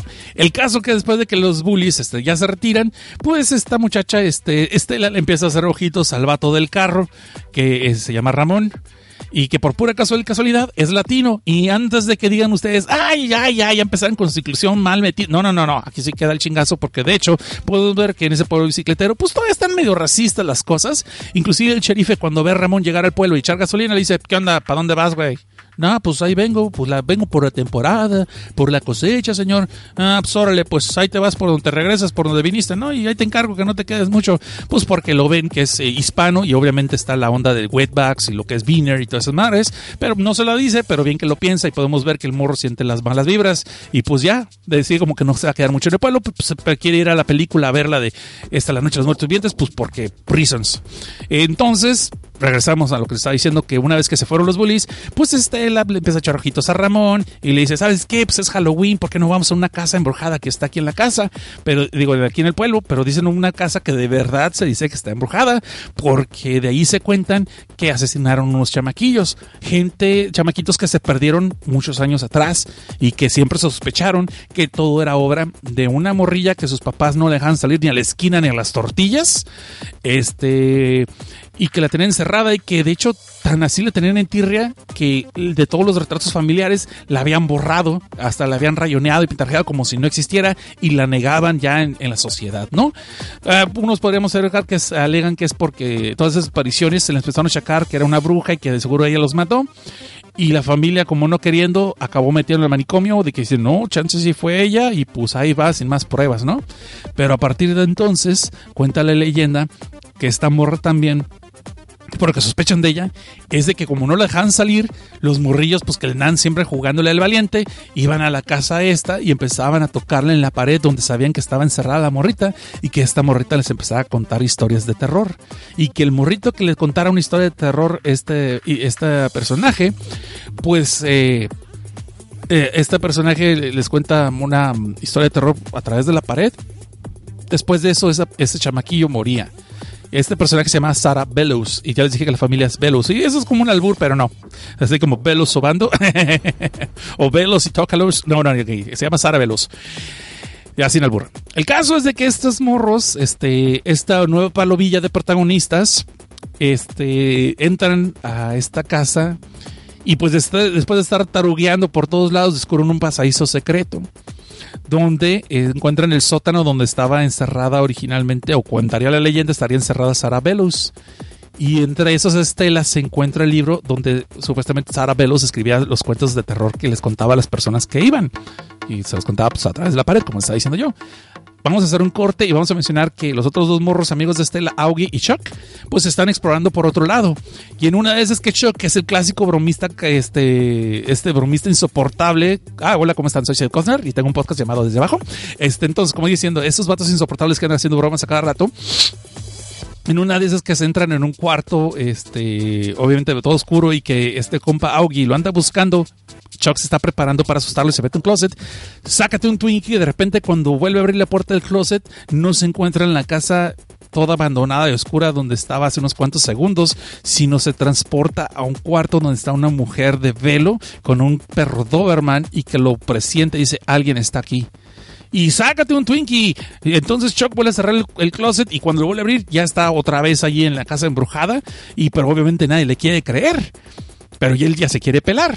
Ahí es donde se encuentran esos amigos que están en el sótano y pues para mala suerte, cuando estaban viendo lo del libro que se encontraron, pues que el bully ya les llegó, ya los encontró y los encierra. Eso sin antes aventarles a la morra que traían una cita, que pensó que iba a haber un abrafaje, pero pues cuando vio que la morra no iba a soltar, pues la avienta con nuestros losers en el grupo. Y pues resulta ser que es ni más ni menos que la hermana de Shock, la hermana mayor. A la cual digo, sí, sí estaba Sabrox, pero no podemos decir nada porque es menor de edad. Entonces cállense. No ser cuento cansado, el bully los encierra allí y estos morros andan viendo la forma de salir y andan gritando y pidiendo por ayuda y de repente repente vemos que una presencia desconocida les empieza a rodear, sale de ese cuarto y les abre la puerta, les destraba el seguro si lo quieren ver así. Y ellos no se dan cuenta de nada. Pero dicen, ah, ok, se abrió la puerta, ya vámonos a chingar a su madre, vamos, vamos a pintarnos, ¿no? Y para no se cuento cansado, cuando llega Estela a la casa, siendo que se llevó el libro de la biblioteca de esta muchacha Sara Belus, se topa con la sorpresa que de repente el libro, al abrirlo, y ver las historias, ve que una historia está como con tinta fresca, que supuestamente este libro, todas sus historias se escribían con sangre, ¿no? Suponemos de Sadra. Y entonces se empieza a contar la historia, de repente empiezan a contar una historia y se empieza a escribir solita. Hacemos acto seguido que estamos viendo al bully en su casa, que a pesar de llegar de noche, su mamá lo manda por los huevos, pero lo manda, a, como tiene una granja, manda que le lleve a su vecino los huevos que le encargó y que sale el negocio familiar. Y pues ahí va este Steven, digo, perdón, este Steven, ya le cambié el nombre, este Tommy, por los maizales de la granja, pues para ir con el vecino, pues porque sabes que ahí no pasa el metrobús y el cabrón estaba bien borracho y no sé por qué no manejó, porque ahí sí salió responsable el cabrón. Entonces se mete por los, este, los maizales, pues topándose con un espantapájaros que le encanta madrearlo a cada rato, ¿no? Porque lo odia por alguna razón, pues porque reasons. Caso es que de repente podemos ver que este cabrón se pierde y todo lo que le está pasando se está escribiendo en el libro. Para mala pata todavía en el libro se está aclarando que el espantapájaros ha cobrado vida y va a buscar venganza contra su dueño. Y hasta allí les voy a contar. Pero bueno, ¿qué me pareció Scary Stories to Tell in the Dark?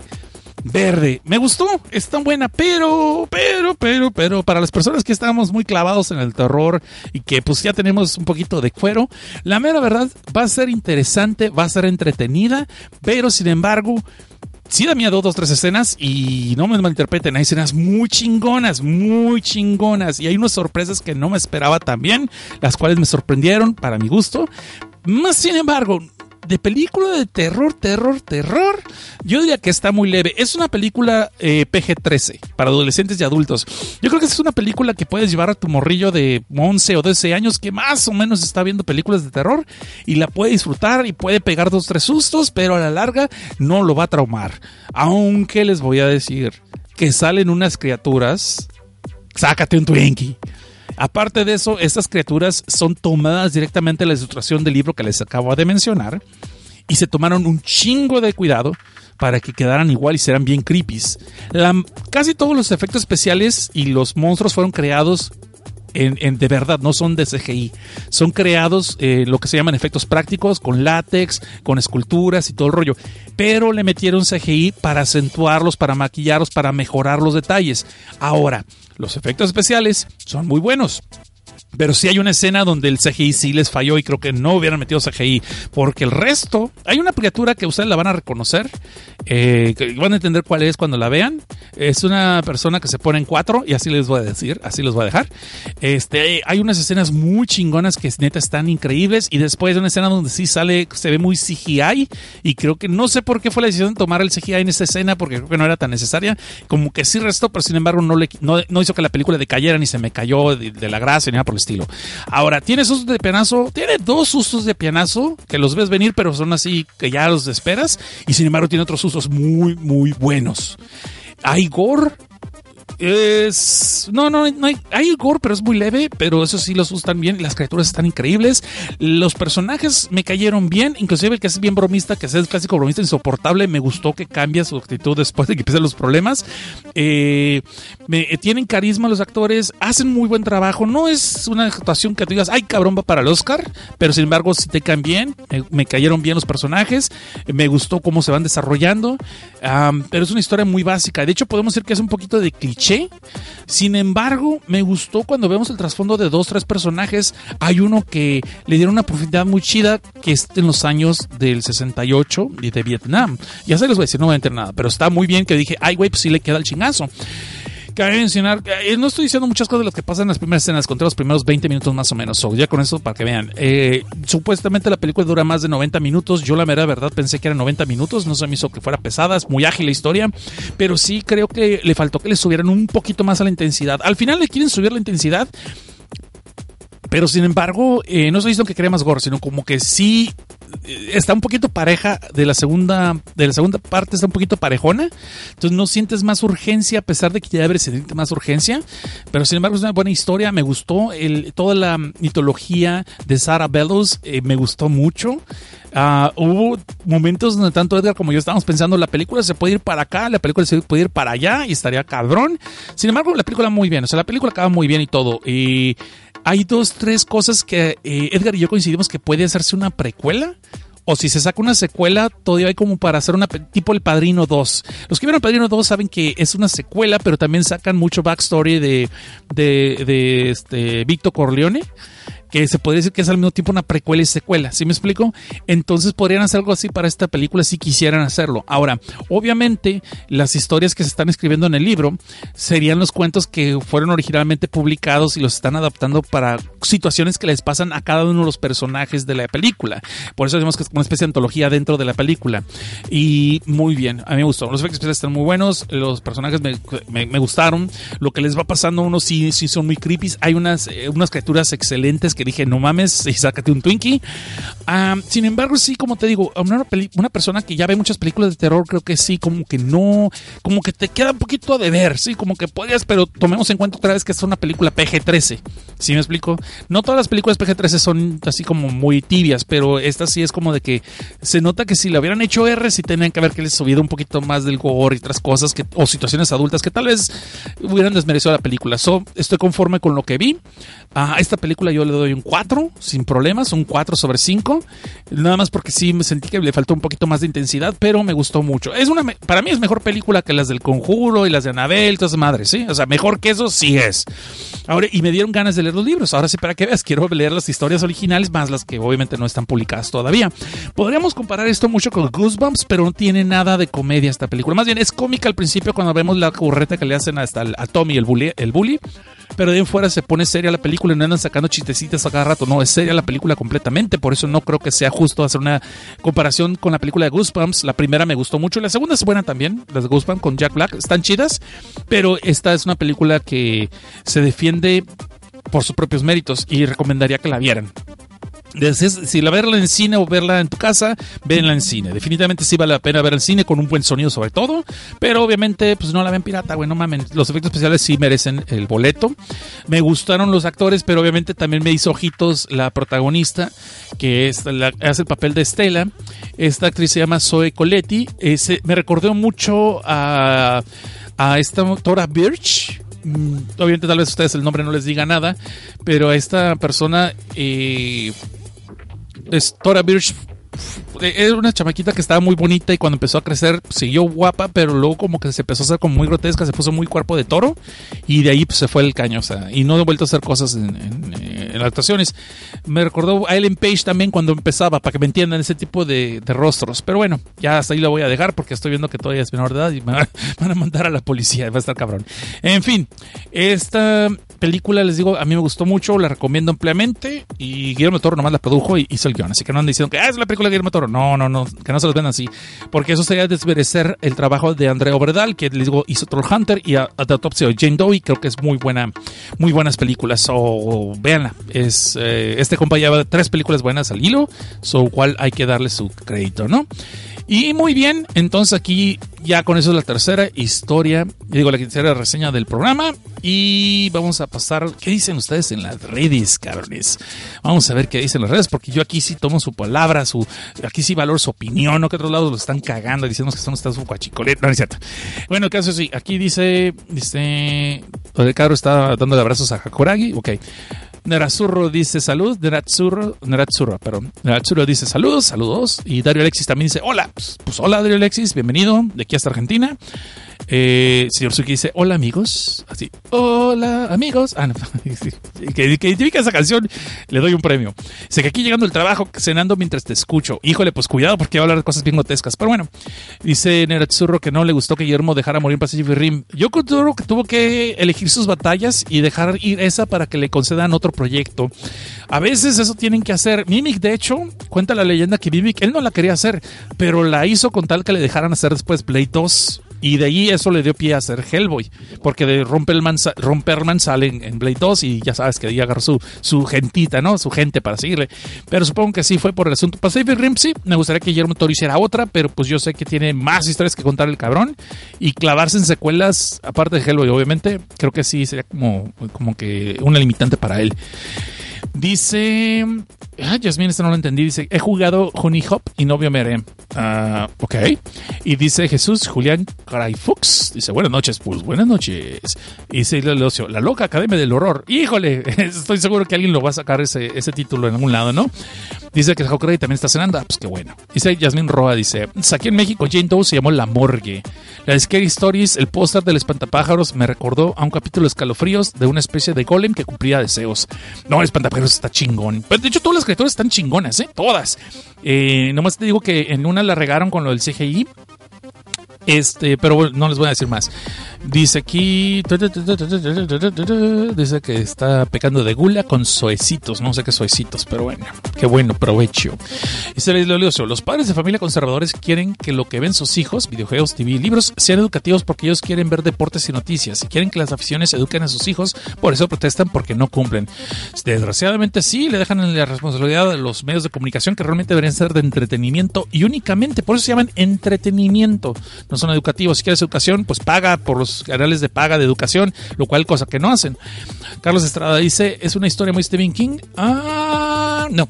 No, no, sí son estilos muy distintos. En esto sí te puedo decir que son estilos muy distintos. Stephen King en su forma de escribir cuentos cortos eh, es otro tipo de personajes. Eh, eh, cuentos a Stephen King le gusta mucho hacer que una persona regular de a pie se enfrente con algo muy, muy, muy, muy, muy este, gigantesco, una amenaza gigantesca.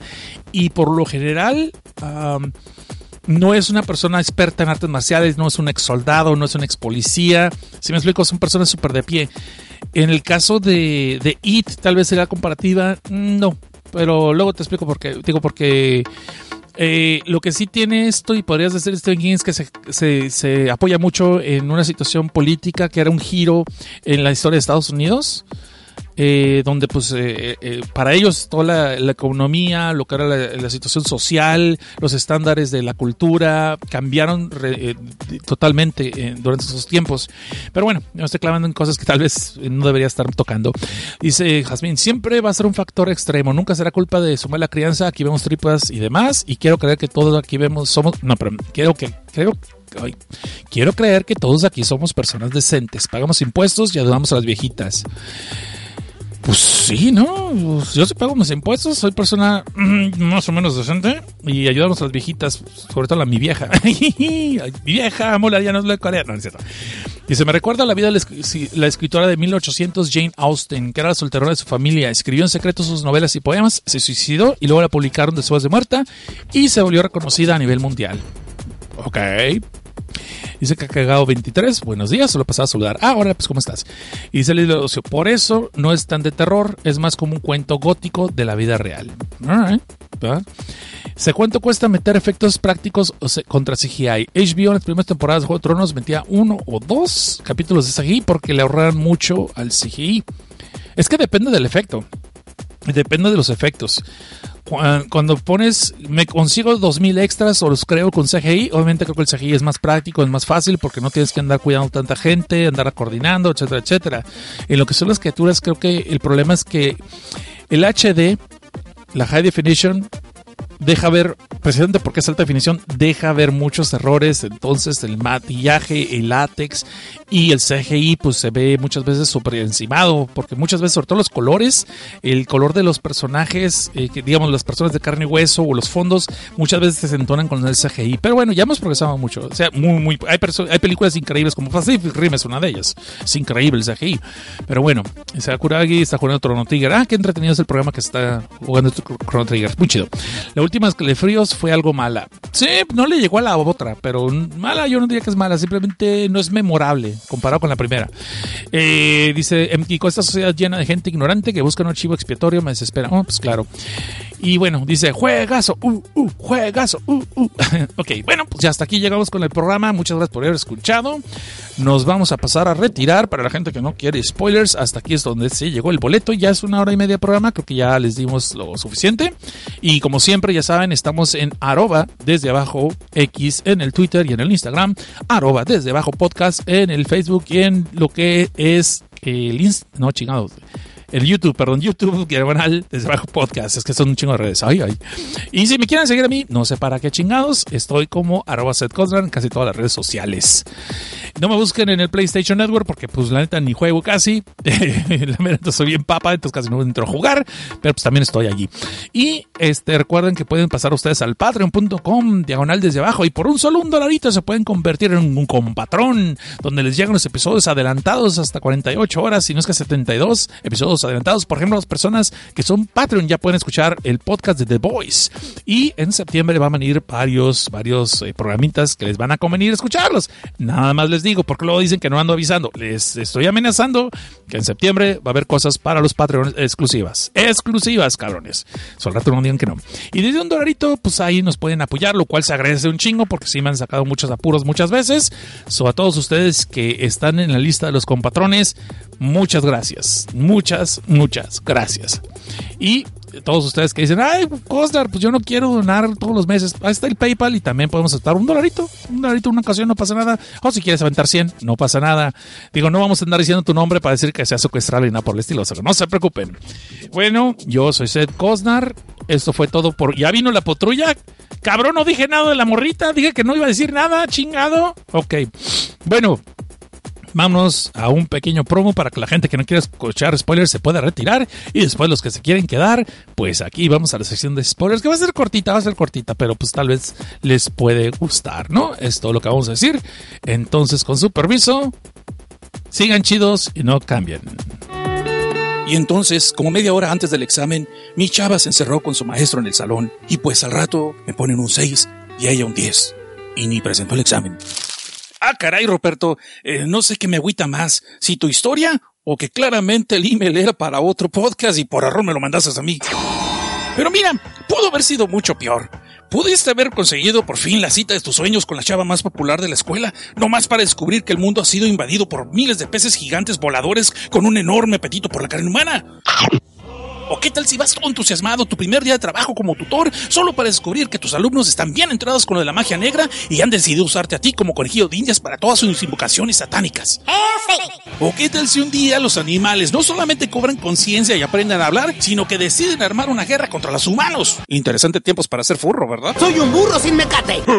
Si todo esto que les acabo de contar no les hace mucho sentido, pero quisieran saber más, los invito a que me escuchen cada dos sábados en el programa Filme, Tinta y Sangre, donde hablamos de mangas y de cómics que abordan varios géneros, incluyendo el terror, la ciencia ficción y a veces hasta acaban con resultados sexuales. Por lo que les aconsejamos oírnos con audífonos si es que son godines, porque no queremos que acaben en recursos humanos, y si son menores de edad, no nos escuchen, si te están viendo tus papás. La cita es en mixeler.com diagonal ADN-network, cada dos sábados a las 11 pm hora chilanga. Acompáñenme a escuchar, digo, este, escúchenme sin miedo, que ese se los traigo yo, mis queridos morbosones. ADN Network, el código geek que nos hace diferentes. Chance luego les explico cómo se arruga un correo electrónico. Y regresamos. Esta es la sección de spoilers. Así, si usted no quiere spoilers, pues ya se pudo haber retirado, le dimos chance. Pero claro, usted tal vez escuchó mi voz en este promo tan bonito, filme Tinte Sangre, y dijo: Ay, no, qué bonito, mira qué ojos, qué músculos, qué narices tan bonitas y chatas tiene este güey. Y bueno, pues y se quedó. Pues bueno, le estoy dando chance para que se retire porque es la sección de spoilers en filme Tinte Sangre. La sección que mucha gente, pues como que le gusta, ¿no? De hecho, aquí estoy viendo que están echando porras. ¡Eh, spoilers! ¡Eh, spoilers! ¡Eh, spoilers! Pues aquí estamos. No voy a espolear, eh, no voy a espolear esta la otra obra de, de del anime que estamos diciendo chingado este, Kangen Achura, no lo voy a espolear porque neta sí no hubiéramos acabado. Pero vamos a hablar primero de Hell Baby. Y les vuelvo a repetir, no tiene nada que ver con el manga, digo, no tiene nada que ver con la película live action comedia de, del mismo nombre. No tiene nada que ver. Este es el manga de Hideichi Hino y como les habíamos dicho, este cuate ya lo hemos este, recomendado aquí en Filme Tinta y Sangre. Ya hemos hablado de otras de sus obras. Y si usted este, no sabe de cuáles obras estoy hablando, pues ahí búsquele en Filme Tinta y Sangre, que son solamente 26 episodios, 25 con este. Eso no tiene tanto eh, que andarle buscando y las va a encontrar. Creo que fueron como dos últimos números que estuvimos hablando de él. Y bueno, Hell Baby me gustó mucho. Eh, en lo que es spoilers, pues, ¿qué les puedo decir? Eh, trata de la historia de esta niña que nace, que es un par de gemelas. Una nace una niña perfecta y la otra, pues simplemente es un monstruo. El doctor mismo se queja de que eh, cierra esos ojos, casi casi le dice, porque en cuanto nació la chamaca ya tenía los ojos abiertos, nació con dientes, nació con garras. De hecho, no son dientes, son colmillos, según el doctor. Pero son lo peor el padre, obviamente, a ver este monstruo, eh, lo primero que piensa es su felicidad y todo el trabajo que eh, me he esforzado en mi vida de Godín, estar aguantando los gritos de mi jefe y por fin voy a tener una familia. ¿Cómo voy a dejar que este monstruo me quite todo lo que han sido mis sueños y por lo que he estado trabajando. Y no estoy mintiendo, esa es la psicología de este personaje. So, está como padre del año. Bien ganado el cabrón, ¿no? El caso es que este compa resuelve todo llevando el basurero a la bebé y tirándola para allá. En medio de la historia tenemos un flashback de lo que fue como que la gota que derramó el vaso y por lo que decidió el padre tomar esa decisión tan bonita de abandonar a su hija en un basurero, porque resulta ser que el mismo doctor le dijo que esa bebé no quiere aceptar la leche. Obviamente estamos hablando, no creo que le hayan dado el pecho a la mamá, porque la mamá, o a lo mejor por eso quedó inconsciente la mamá después del parto, porque la vio y se desmayó, pero no, más bien eh, que cuando tratan de alimentarla con fórmula o con leche, eh, la bebé, este, este bebé monstruo lo rechaza y de la nada se les escapa de lo que es eh, la enfermería para los infantes y llega a lo que son los depósitos de sangre y rompe uno de los contenedores y automáticamente empieza a alimentarse de la sangre de las bolsitas. Ahora sí, para que veas, le gusta la sangre en bolsa. Chiste de los incomentarios de los inmamables, pues ya, ya aquí sí quedó el chingazo, ¿no? Quedó como anillo el dedo obviamente con todo esto el padre decide este, pues, eliminar así la basurita y hacer como que, pues, que no existió, que nunca pasó, o simplemente se murió en el parto y nomás era una, o no es que tuviera gemelas, sino que la señora se infló mucho por gases, cualquier cosa es buena, cualquier pretexto para quedar bien con la sociedad, ¿no? El caso es entonces que este cabrón va al basurero y avienta el cadáver, y obviamente el bebé, bueno, pues, avienta la bebé y muere allí en el basurero el cadáver, y de repente aparecen estas luces en el horizonte por cierto, escuchen el podcast Luces al Horizonte, este, muy recomendable. Eh, el caso es de que estas luces podemos ver que hay varias voces y están pues lamentándose de la situación de este bebé que no se merecía ese destino, que ellos merecían haber tenido una vida plena y que pues era justo que se le diera una oportunidad pues para equivalar la venganza, ¿no? equivalar la balanza, perdón. Entonces reviven, la, reviven, vuelve a la vida, pero obviamente no vuelve como un humano regular, sino como un cadáver vivo, donde todo está, está este, descomponiéndose, está en descomposición, pero sin embargo tiene ese instinto de alimentarse. Y mientras que podemos decir que razona, obviamente no tiene capacidades de comunicarse ni de hablar, mas sin embargo comprende lo que le está pasando alrededor. Y básicamente es una historia de soledad, es una historia de la búsqueda del amor, eh, de tu lugar en el universo, vilmente. Eh, eh, y es una historia muy, muy bonita y muy triste. Y sí, sí es de terror, sí tiene cosas de terror, pero es, es un poquito triste. Entonces en esta historia, cuando el cadáver eh, eh, vuelve a la vida, empieza a alimentarse de lo que encuentra, ¿no? De carroña, de animales muertos, y luego después, conforme va avanzando los años, este, y conforme ella va agarrando más fuerzas, empieza a desarrollar inteligencia y empieza a hacer trampas, más bien no que haga trampas como Rambo, tampoco, tampoco, sino que usando inclusive partes que se le están cayendo de su cuerpo, empieza a utilizarlas para atraer a su presa y inclusive para ahuyentarlas, para hacerles como emboscadas también, lo cual está bastante chido. Y cuando ya cumple siete años, le, queda claro que es como que la predadora máxima, no sé si es Hunter o si es Warrior, pero es la predadora máxima en el basurero. Y este, las luces vuelven a aparecer, pero esta vez con la voz que le dice que es hora de cobrar venganza. Es hora de, de vengarse de las personas que la dejaron aquí, la condenaron, que es su destino. Eh, hacerlos que sufran tanto como ella sufrió. Y es cuando le muestran estas luces, que de hecho todas las luces se juntan y forman la silueta de una, como una especie de, anciana. Y yo les digo, nunca sabemos quién es chingados es eso, qué fuerza es esa, o quién es el que le está hablando, nunca lo sabemos. Permítame un segundito pero le muestran el camino hacia la ciudad. Porque la bebé, esta bebé nunca, no tiene nombre por cierto, nunca se le da un nombre en la historia. Esta bebé nunca había conocido más allá de los basureros. Entonces, por primera vez, aparentemente, se percata que ya hay una civilización, unas luces, y empieza a ir hacia ellas, ¿no? Para no ser el cuento cansado, este, esta bebé, pues esta niña, pues ya son siete años, ya es una niña, este, inclusive está consciente de su persona eh, busca entre el, el, basurero un vestido y se viste y se arregla el pelo y trata de ser una apariencia, pues para verse bonita según ella. Y yendo a la ciudad, le llega el munchis, pues le llega el hambre y pues agarra el primer incauto que se, incauto que se encuentre. Este, y primero, creo que escapa, primero se escabecha un perro que, que, un señor estaba paseando y después como no le bastó con eso, pues se avienta al, al dueño también, le piensa un merdisco en el, en el pescuezo a otra persona inclusive le arranca un brazo y se lo empieza a devorar y cuando ve que la policía la, entiende que está en peligro se escapa otra vez, se mete las cloacas pero sin soltar el brazo y se empieza a alimentar, pues ahí dice, bueno, de mamalongas, ¿no? Sabe apoyo inclusive, según en ah, tampoco dice eso. Entonces, durante buen rato en toda la ciudad se empieza a correr el rumor de este monstruo que está atacando a la gente. Y por pura casualidad es la ciudad donde viene el, vive el padre, el cual en cuanto ve las noticias y que hacen un bosquejo de lo que un testigo vio, reconoce a lo que era la bebé que, ella, él tiró al basurero, ¿no? Y pues sácate un Twinkie, pero nunca le había contado nada a la familia, entonces su familia se queda, pues ¿qué pasó papá? Ay no, es que es algo horrible, pobre criatura, le chingada, pobre, sí, ah, bien, bien compasible cabrón, ¿no? Todo esto acaba en de que eh, la, eh, la, niña empieza, este, por, accidente se topa con la familia, más bien los ve caminar y como que los ubica que ahí es donde ella pertenece. Y empieza a, a buscar como sabueso, empieza a buscar el rastro de la esencia de la que, eh, la que siente que es su familia. Más en concreto, de la que es su hermana gemela. Y aquí es donde empieza todo este desmadre de que empieza a crear, como que empieza a tomar conciencia la niña de que, ella la, rechazaron, la aventaron, que esa es su familia, que ese era su lugar. Y en una de esas noches logra colarse la habitación de su hermana menor. Y las voces le dicen, si la matas y bebes su sangre, volverás a ser humana o, o cobrarás tu lugar que te mereces. Pero ahí es donde vemos que esta chamaquita no quiere causarle el dolor a, otra, a otro ser humano como ella lo ha sufrido. Entonces ahí mismo eh, la, descubren, el padre y la madre la descubren, la hermana se despierta y todos, y como que no saben qué chingados, el papá obviamente sabe quién es y empieza más o menos a, a gritar todo lo que ha pasado, pero podemos ver que la misma chamaquita, la, la cadáver, la muchacha, la Hell Baby, pues entonces eh, muestra misericordia y decide no, este, no atacar a su hermana y simplemente pues aceptar pues que ella, tiene su propio lugar donde va y se desaparece, se desvanece, se destruye, se des, desaparece, deja de existir.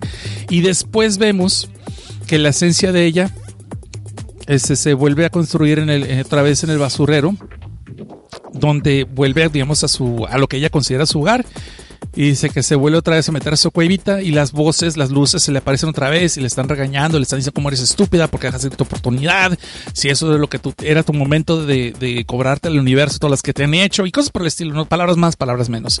Y pues el bebé dice, no, pues simplemente pues yo, yo ya sé lo, ya sé quién soy y ya sé quiénes son y pues ni modo, pues así es mi vida y esa soledad no se la quiero decir a nadie. Y simplemente va el feto, eh, va este cadáver, usted todavía moviendo, se va y se, se vuelve a esconder a su el escondite lo evita y ahí se queda y se vuelve, se vuelve a desaparecer, se, se, deshace, se vuelve a la nada.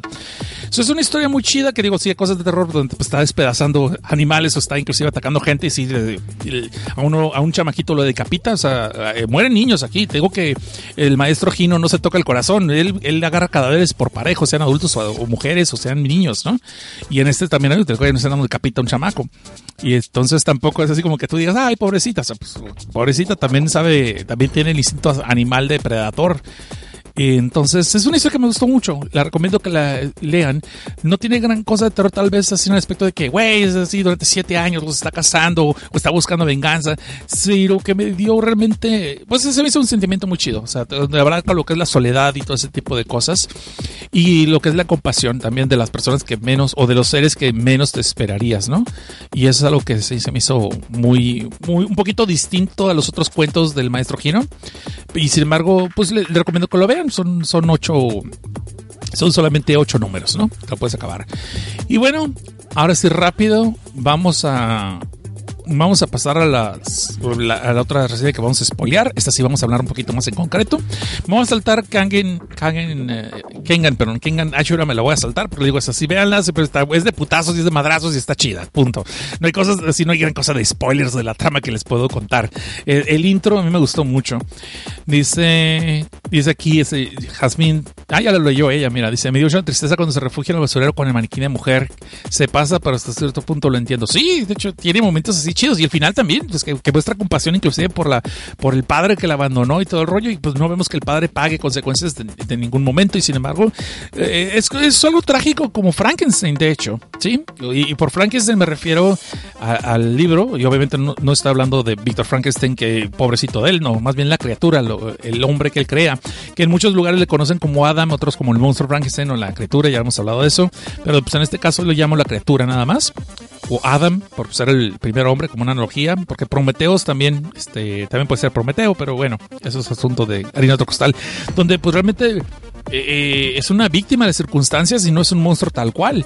Y a la larga para sobrevivir tiene que hacer lo que hace.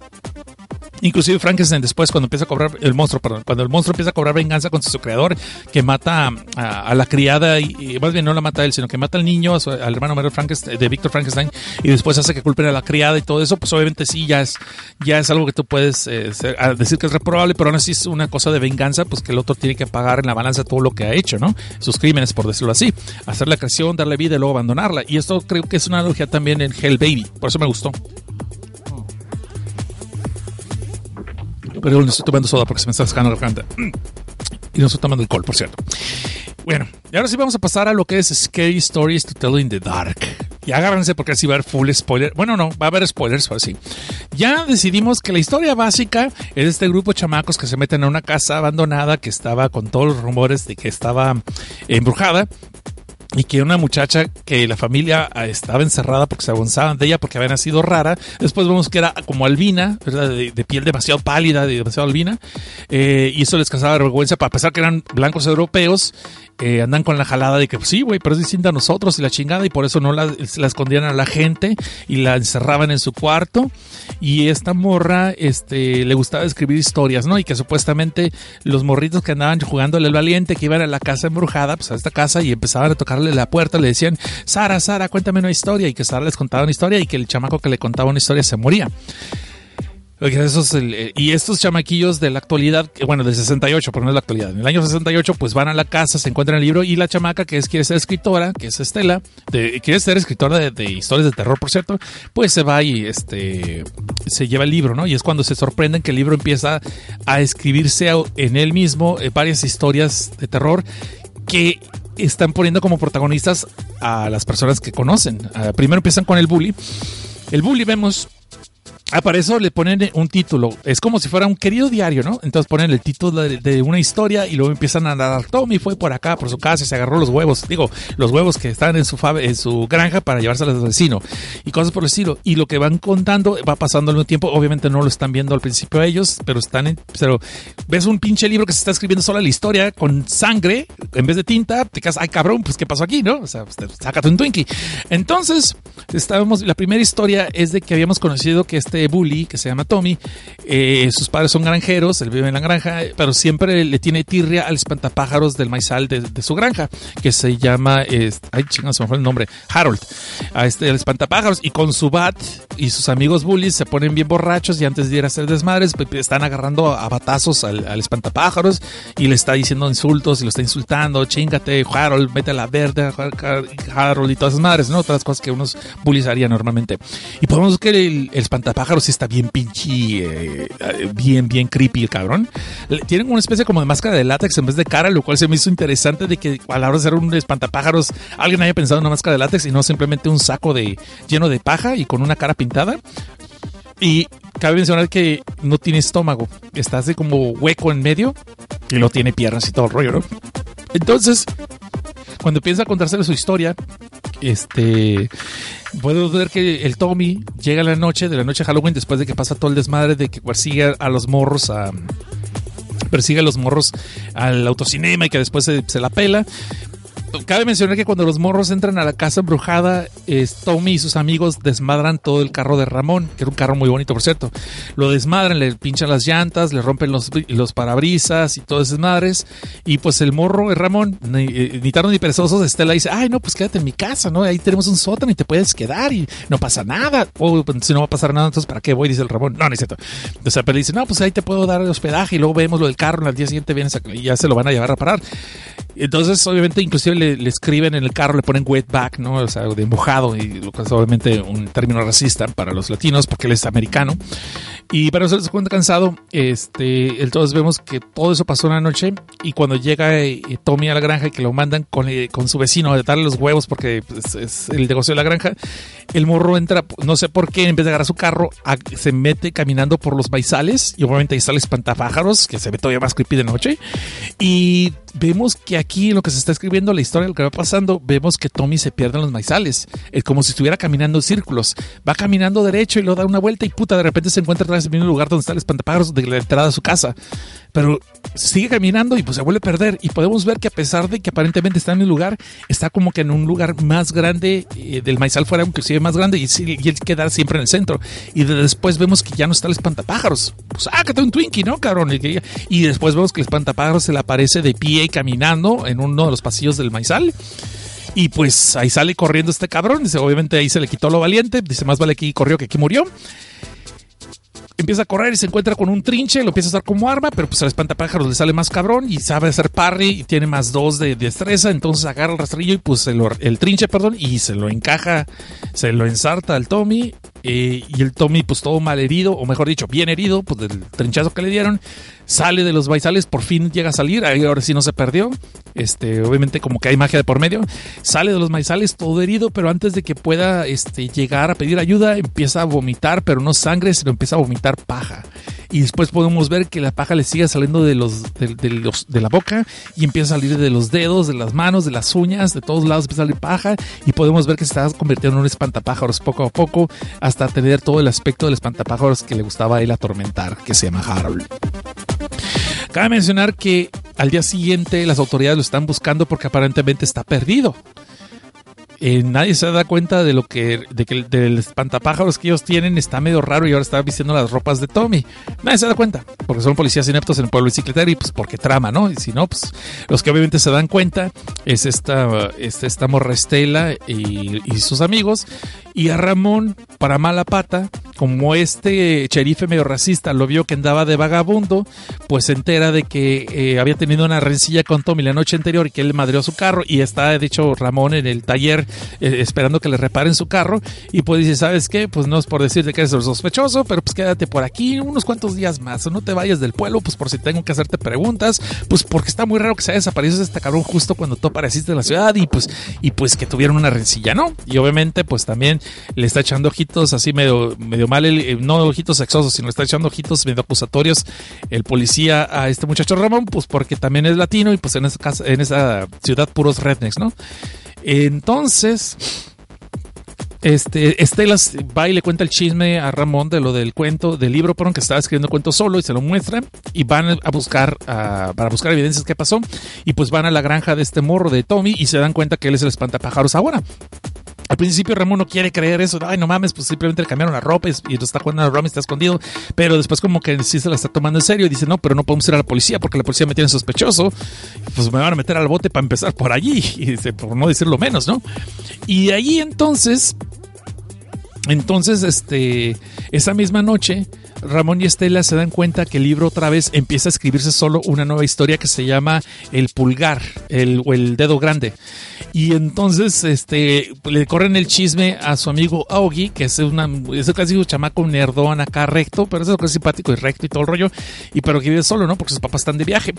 Y la onda está de que estos burros tienen la peculiaridad que, a pesar de que existen teléfonos, les encanta llamarse por walkie-talkies, ¿sí? Como, sí, Stranger Things, para que vean, para que ya no, no estén mamando con eso. El caso es de que le empiezan a llamar al Augie, ¿no? Porque Augie empieza a aparecer en la historia que se está escribiendo en el libro, este libro de, del que se robaron de la casa embrujada. Y le tratan de llamar, le tratan de llamar por el walkie-talkie, pero el trato ni los pela, pues porque el vato está haciendo sacar una cacerola de refrigerador de pues, un estofado que hizo su mamá, pero su mamá por teléfono acaba de decir, no, yo no hice ningún estofado. Pues, pues alguien hizo un estofado, porque hay un estofado y pues me lo voy a chingar, ¿no? Pues porque allá en Estados Unidos se acostumbra el pozole todavía en el 68. Entonces, pues resulta ser que Estela y, Ramón le están diciendo, no, güey, no te vayas a tragar nada, no comas nada. Y dice, ay, pues ¿por qué no? Pues este, este caldito está muy bueno y la chingada.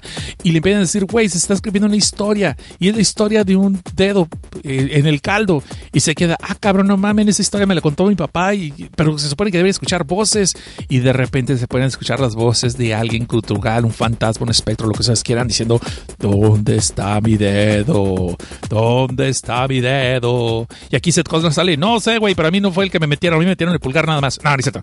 Entonces está este Tommy, todo Entonces aquí Augie está diciendo, ay, cabrón, pues está medio raro la chingada. Y sigue, sigue chingándose pedazos del caldo hasta que le toca tragarse exactamente un pinche pulgar con una uña enterrada, con hongos. Yo creo que hasta tenía ojo de pescado el pinche dedo. Pero bueno, hasta que lo ve, lo escupe y empieza a guacarear. Y vemos que empieza a caminar por los pasillos de su casa una, un, una pinche criatura, un pinche pues, ser humano, pero raro así, tipo zombie, eh, hablando, ¿dónde está mi dedo? ¿Dónde está mi dedo? Y para no hacerles cuenta cansado, pues eh, Augie, nada pendejo, pues se trata de pelar, pero como sabe que no puede entrar por la principal, por, por ahí está ese cabrón, pues se pela gallo y se puede esconder a su cuarto, ¿no? Y como aquí no tenía él, una cobija milagrosa de esas que te avientas y los monstruos no pueden encontrar, pues trata de pelarse por la ventana, pero viendo que esa es una casa de Infonavit, pero gringa, que no, las pinches ventanas no abren cuando las ocupas, pues se mete abajo de la cama y ahí se esconde y pues nomás escuchan que vienen los pasos a su cuarto y de repente no aparece nadie. Y ay cabrón, pues no hay nadie, no hay nadie.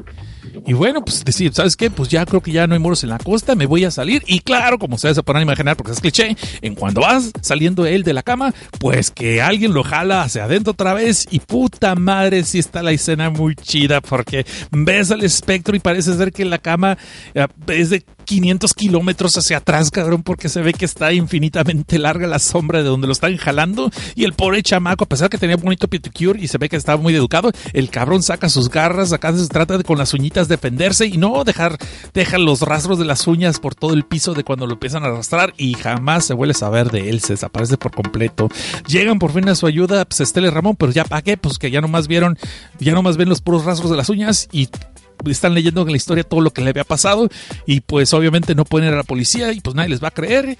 Entonces van a hablar con este compa, con el, con otro compa que les queda, con Chuck, el cual pues piensa que están jugando una broma, iba con su hermana, a que también si se acuerdan la habían encerrado en el sótano junto con ellos y que ella como que le picó una araña, pues de todas las arañas que había en el, sótano y en el cachete le está saliendo como una especie de grano espinilla, pero más bien supuestamente es una mordida de araña, que también se ve muy fea. El caso es que le empiezan a decir lo del cuento, pero no les quiere creer esta morra porque tiene que hacer su obra de teatro ese día, así que se le baila y los deja valiendo madre. Pues entonces Chuck, Ramón y Estela tratan de destruir el libro, porque para entonces, se me olvidó decir esto, la noche anterior Estela trató de regresar el libro a la casa embrujada, va a la casa y lo deja y lo pone en el librero y se regresa y después vuelve a aparecer en su cuarto el libro. De hecho, cuando Ramón va a su casa y, le dice, ay cabrón, pues empieza a leerles eh, cuenta con ustedes, ¿de dónde sacaste el libro? Pues cómo que dónde Estaba aquí, aquí estaba en tu escritorio. No, yo lo regresé. Pues ahí es donde empieza, el, perdón, me lo salté, disculpen, disculpen, disculpen.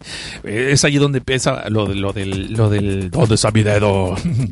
Entonces, tratan de destruir el libro, le empiezan a echar fuego, le ponen gasolina, le echan aventada, le ventan la madre, pues porque la guerra es cruel y hay que hacer lo que se puede. Y al pinche libro no le pasa nada, cabrón. Pues ya les queda claro que es indestructible y que no lo pueden regresar porque no aceptan retornos allá en la biblioteca mágica pues están tratando de ver cómo pueden revertir el asunto y se ponen a investigar, como es el cliché, se ponen a investigar qué pasó realmente en la, en la familia, en la familia de los velos, ¿no?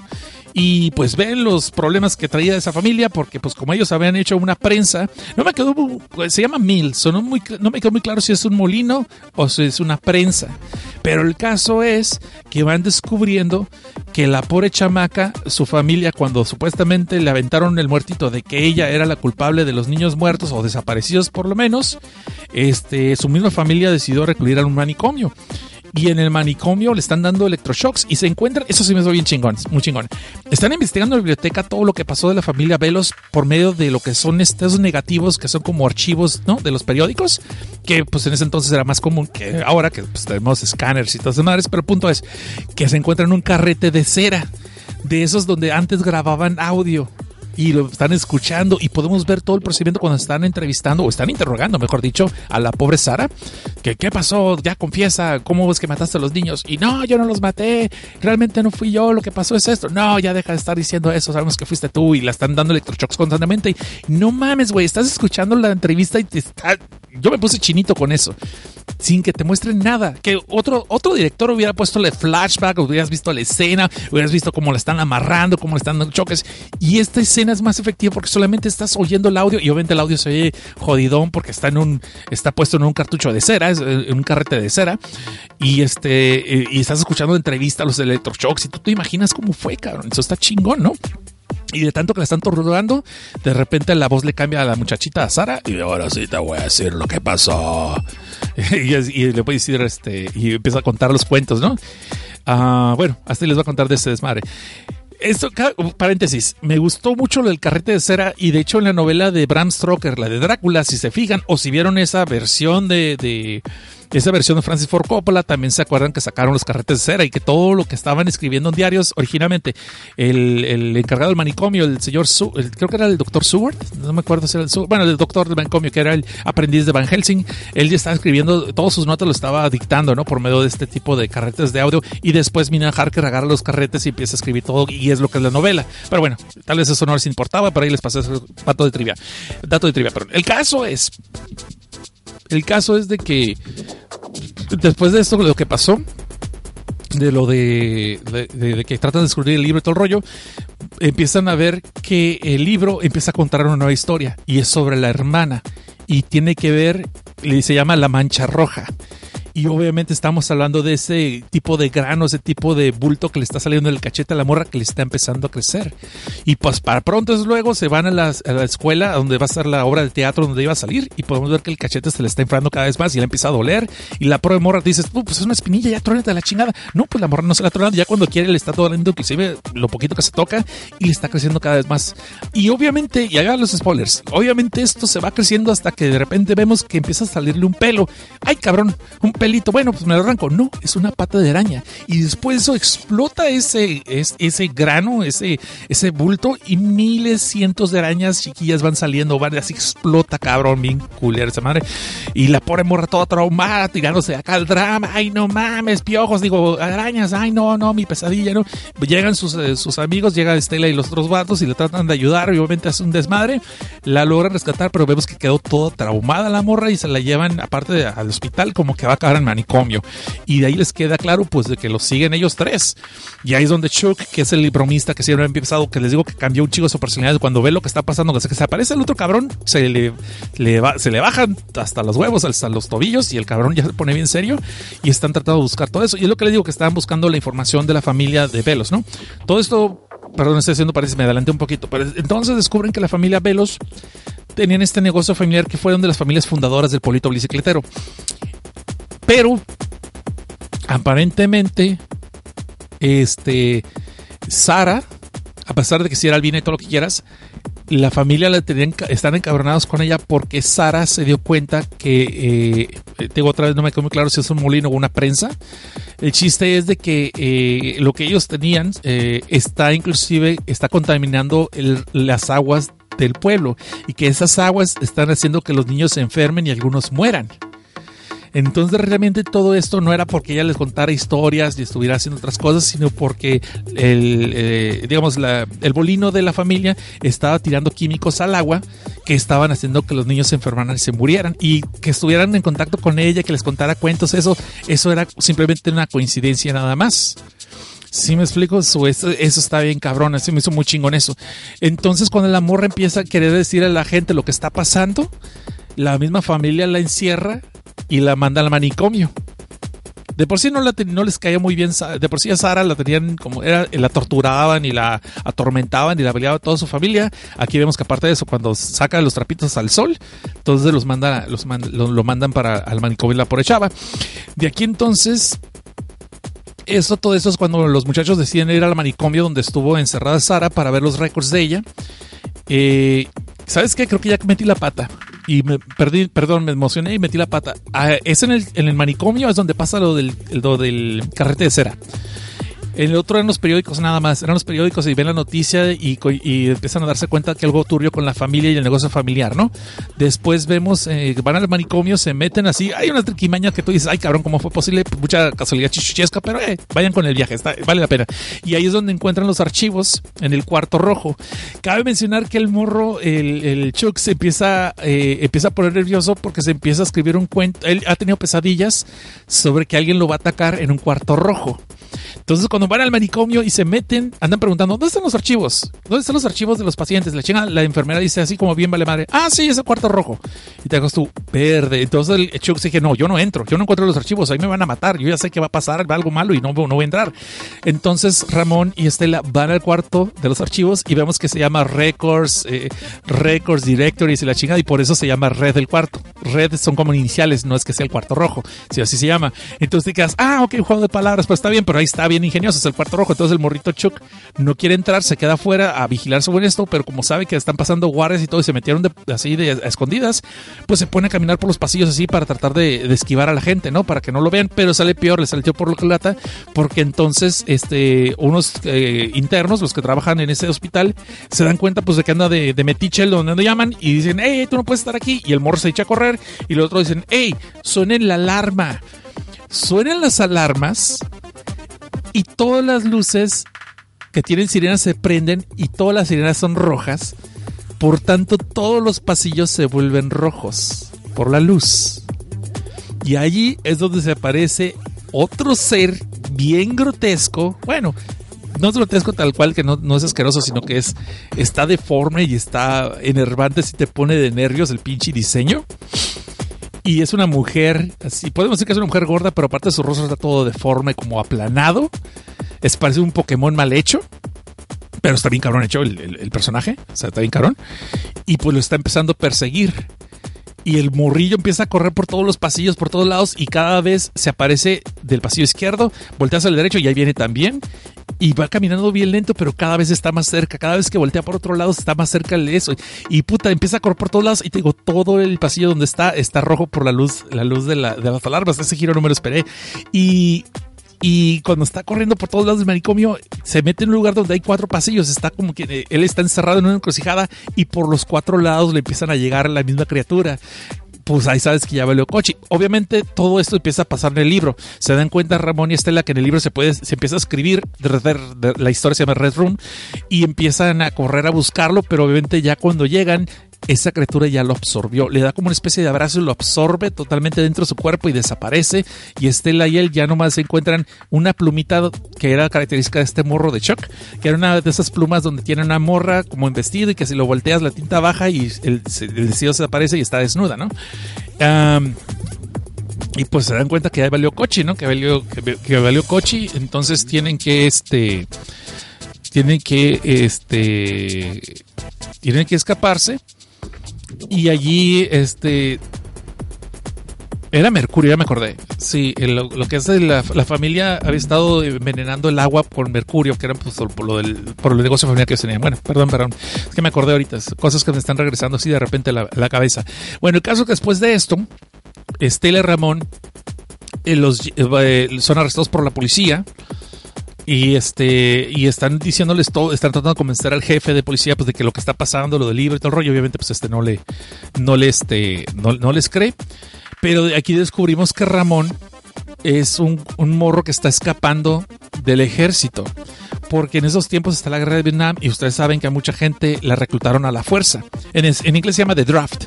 Este, son enlistados, pues son enlistados a la fuerza, de que vas, a, vas y que vas. No es de que es voluntario, no es que yo me inscribí. No, no, no, chingas de tu madre, vas, saliste del sorteo y te vamos a mandar a la guerra, te vamos a mandar a entrenar te vamos a mandar a la guerra. Y Ramón está huyendo del de, enlistamiento. Está así como, ¿cómo le llaman? Pues se puede decir que es un desertor, pero realmente no ha estado nunca en el ejército. no es un desertor tal cual, pero pues digamos que es un desertor. Y obviamente eso es una, eso es un crimen. Y obviamente había dado un nombre falso cuando lo ve el policía y aquí ya lo descubrieron y lo, lo arrestan a él y, la, y este, Estela no se quiere ir a la casa. Voy a hacer un paréntesis aquí, algo bien importante, bien chido, que van a saber por qué lo digo. Estela, todo el mundo la trata de pestado en la escuela, menos sus dos amigos Chucky y Augie, porque su mamá de repente los abandonó a ella y a su, a, su papá, pues al papá de Estela, el esposo de la señora. Y, y el esposo, por cierto, el esposo es este eh, Hank de Breaking Bad. O si vieron Starship Troopers, ahí también sale. O si vieron esta Under the Dome de Stephen King, es Big Jim, el actor este. Este, ahí sale, pero está bien gordo, güey. Es como que se descuidó bien gacho y está más gordo. Todavía en Breaking Bad estaba como que lleno, gordo, pero se veía todavía macizón, ¿no? Como que así de un madrazo así te tumba. Aquí no, ya se, ya se ve fofo el señor. Creo que se descuidó mucho. Pero entonces, y el papá se ve que ya dos, tres veces habla con Estela y, oh, que mira, que tu mamá nos dejó, pero no es tu culpa, no te preocupes, no es culpa tuya. Y este, simplemente se fue la chingada y tenemos que hablar de eso algún día y, no hablan de eso. Y luego les voy a explicar por qué es importante eso. El caso es de que entonces están arrestados Estela y Ramón y están en la, en la, en la cárcel. Sí, y el libro, el libro lo está leyendo el, el sherife y de repente empieza a escribir una historia. Y es la historia de eh, el hombre de Jangly Man. No sé la palabra Jangly, ¿qué será? ¿Qué, será la palabra Jangly? Pero este empieza de repente a oírse de que alguien quiere entrar y por la chimenea de la estación de policía de repente cae una cabeza, y no son albur, cae una cabeza así decapitada. Y el sheriff se quedó, ah, cabrón, que esto, que, que pex, ¿no? Y esto, ¿para qué chingados? Y en este, de repente la cabeza abre los ojos y empieza a hablar. Y empieza a decir una frase que no me quedó muy clara, que chingados frase dice. El caso es de que el, el, el, el sheriff en empezó, lo empieza a agarrar a balazos, ¿no? Dice, no, ni madre, lo agarra a balazos en la cabeza, pero podemos ver que le hace lo que el viento Juárez, la cabeza sigue hablando de eso y eso es lo peor. Lo peor es que empiezan a caer más partes de, de un cadáver, de un cuerpo, por la chimenea y las partes se empiezan a mover y luego se arman, güey. Se arma todo este mono completo del cadáver. Y es un pinche animalazo como de dos metros y medio, cabrón. Y pues, sácate un Twinkie. Entonces va el sherife, pues se le quiere poner al brinco. Pero en cuanto se construye este cadáver, agarra al sherife por el cuello, lo, se lo torce el pescuezo, le, rompe el cuello. Y al rato vemos que avienta el cadáver hacia las jaulas, ¿no? Y eh, casual casualidad cae cerca de Estela. Y Estela empieza a buscar las llaves. Y podemos ver que se empieza a escribir un cuento otra vez. Eh, eh, el cuento que se estaba escribiendo era el de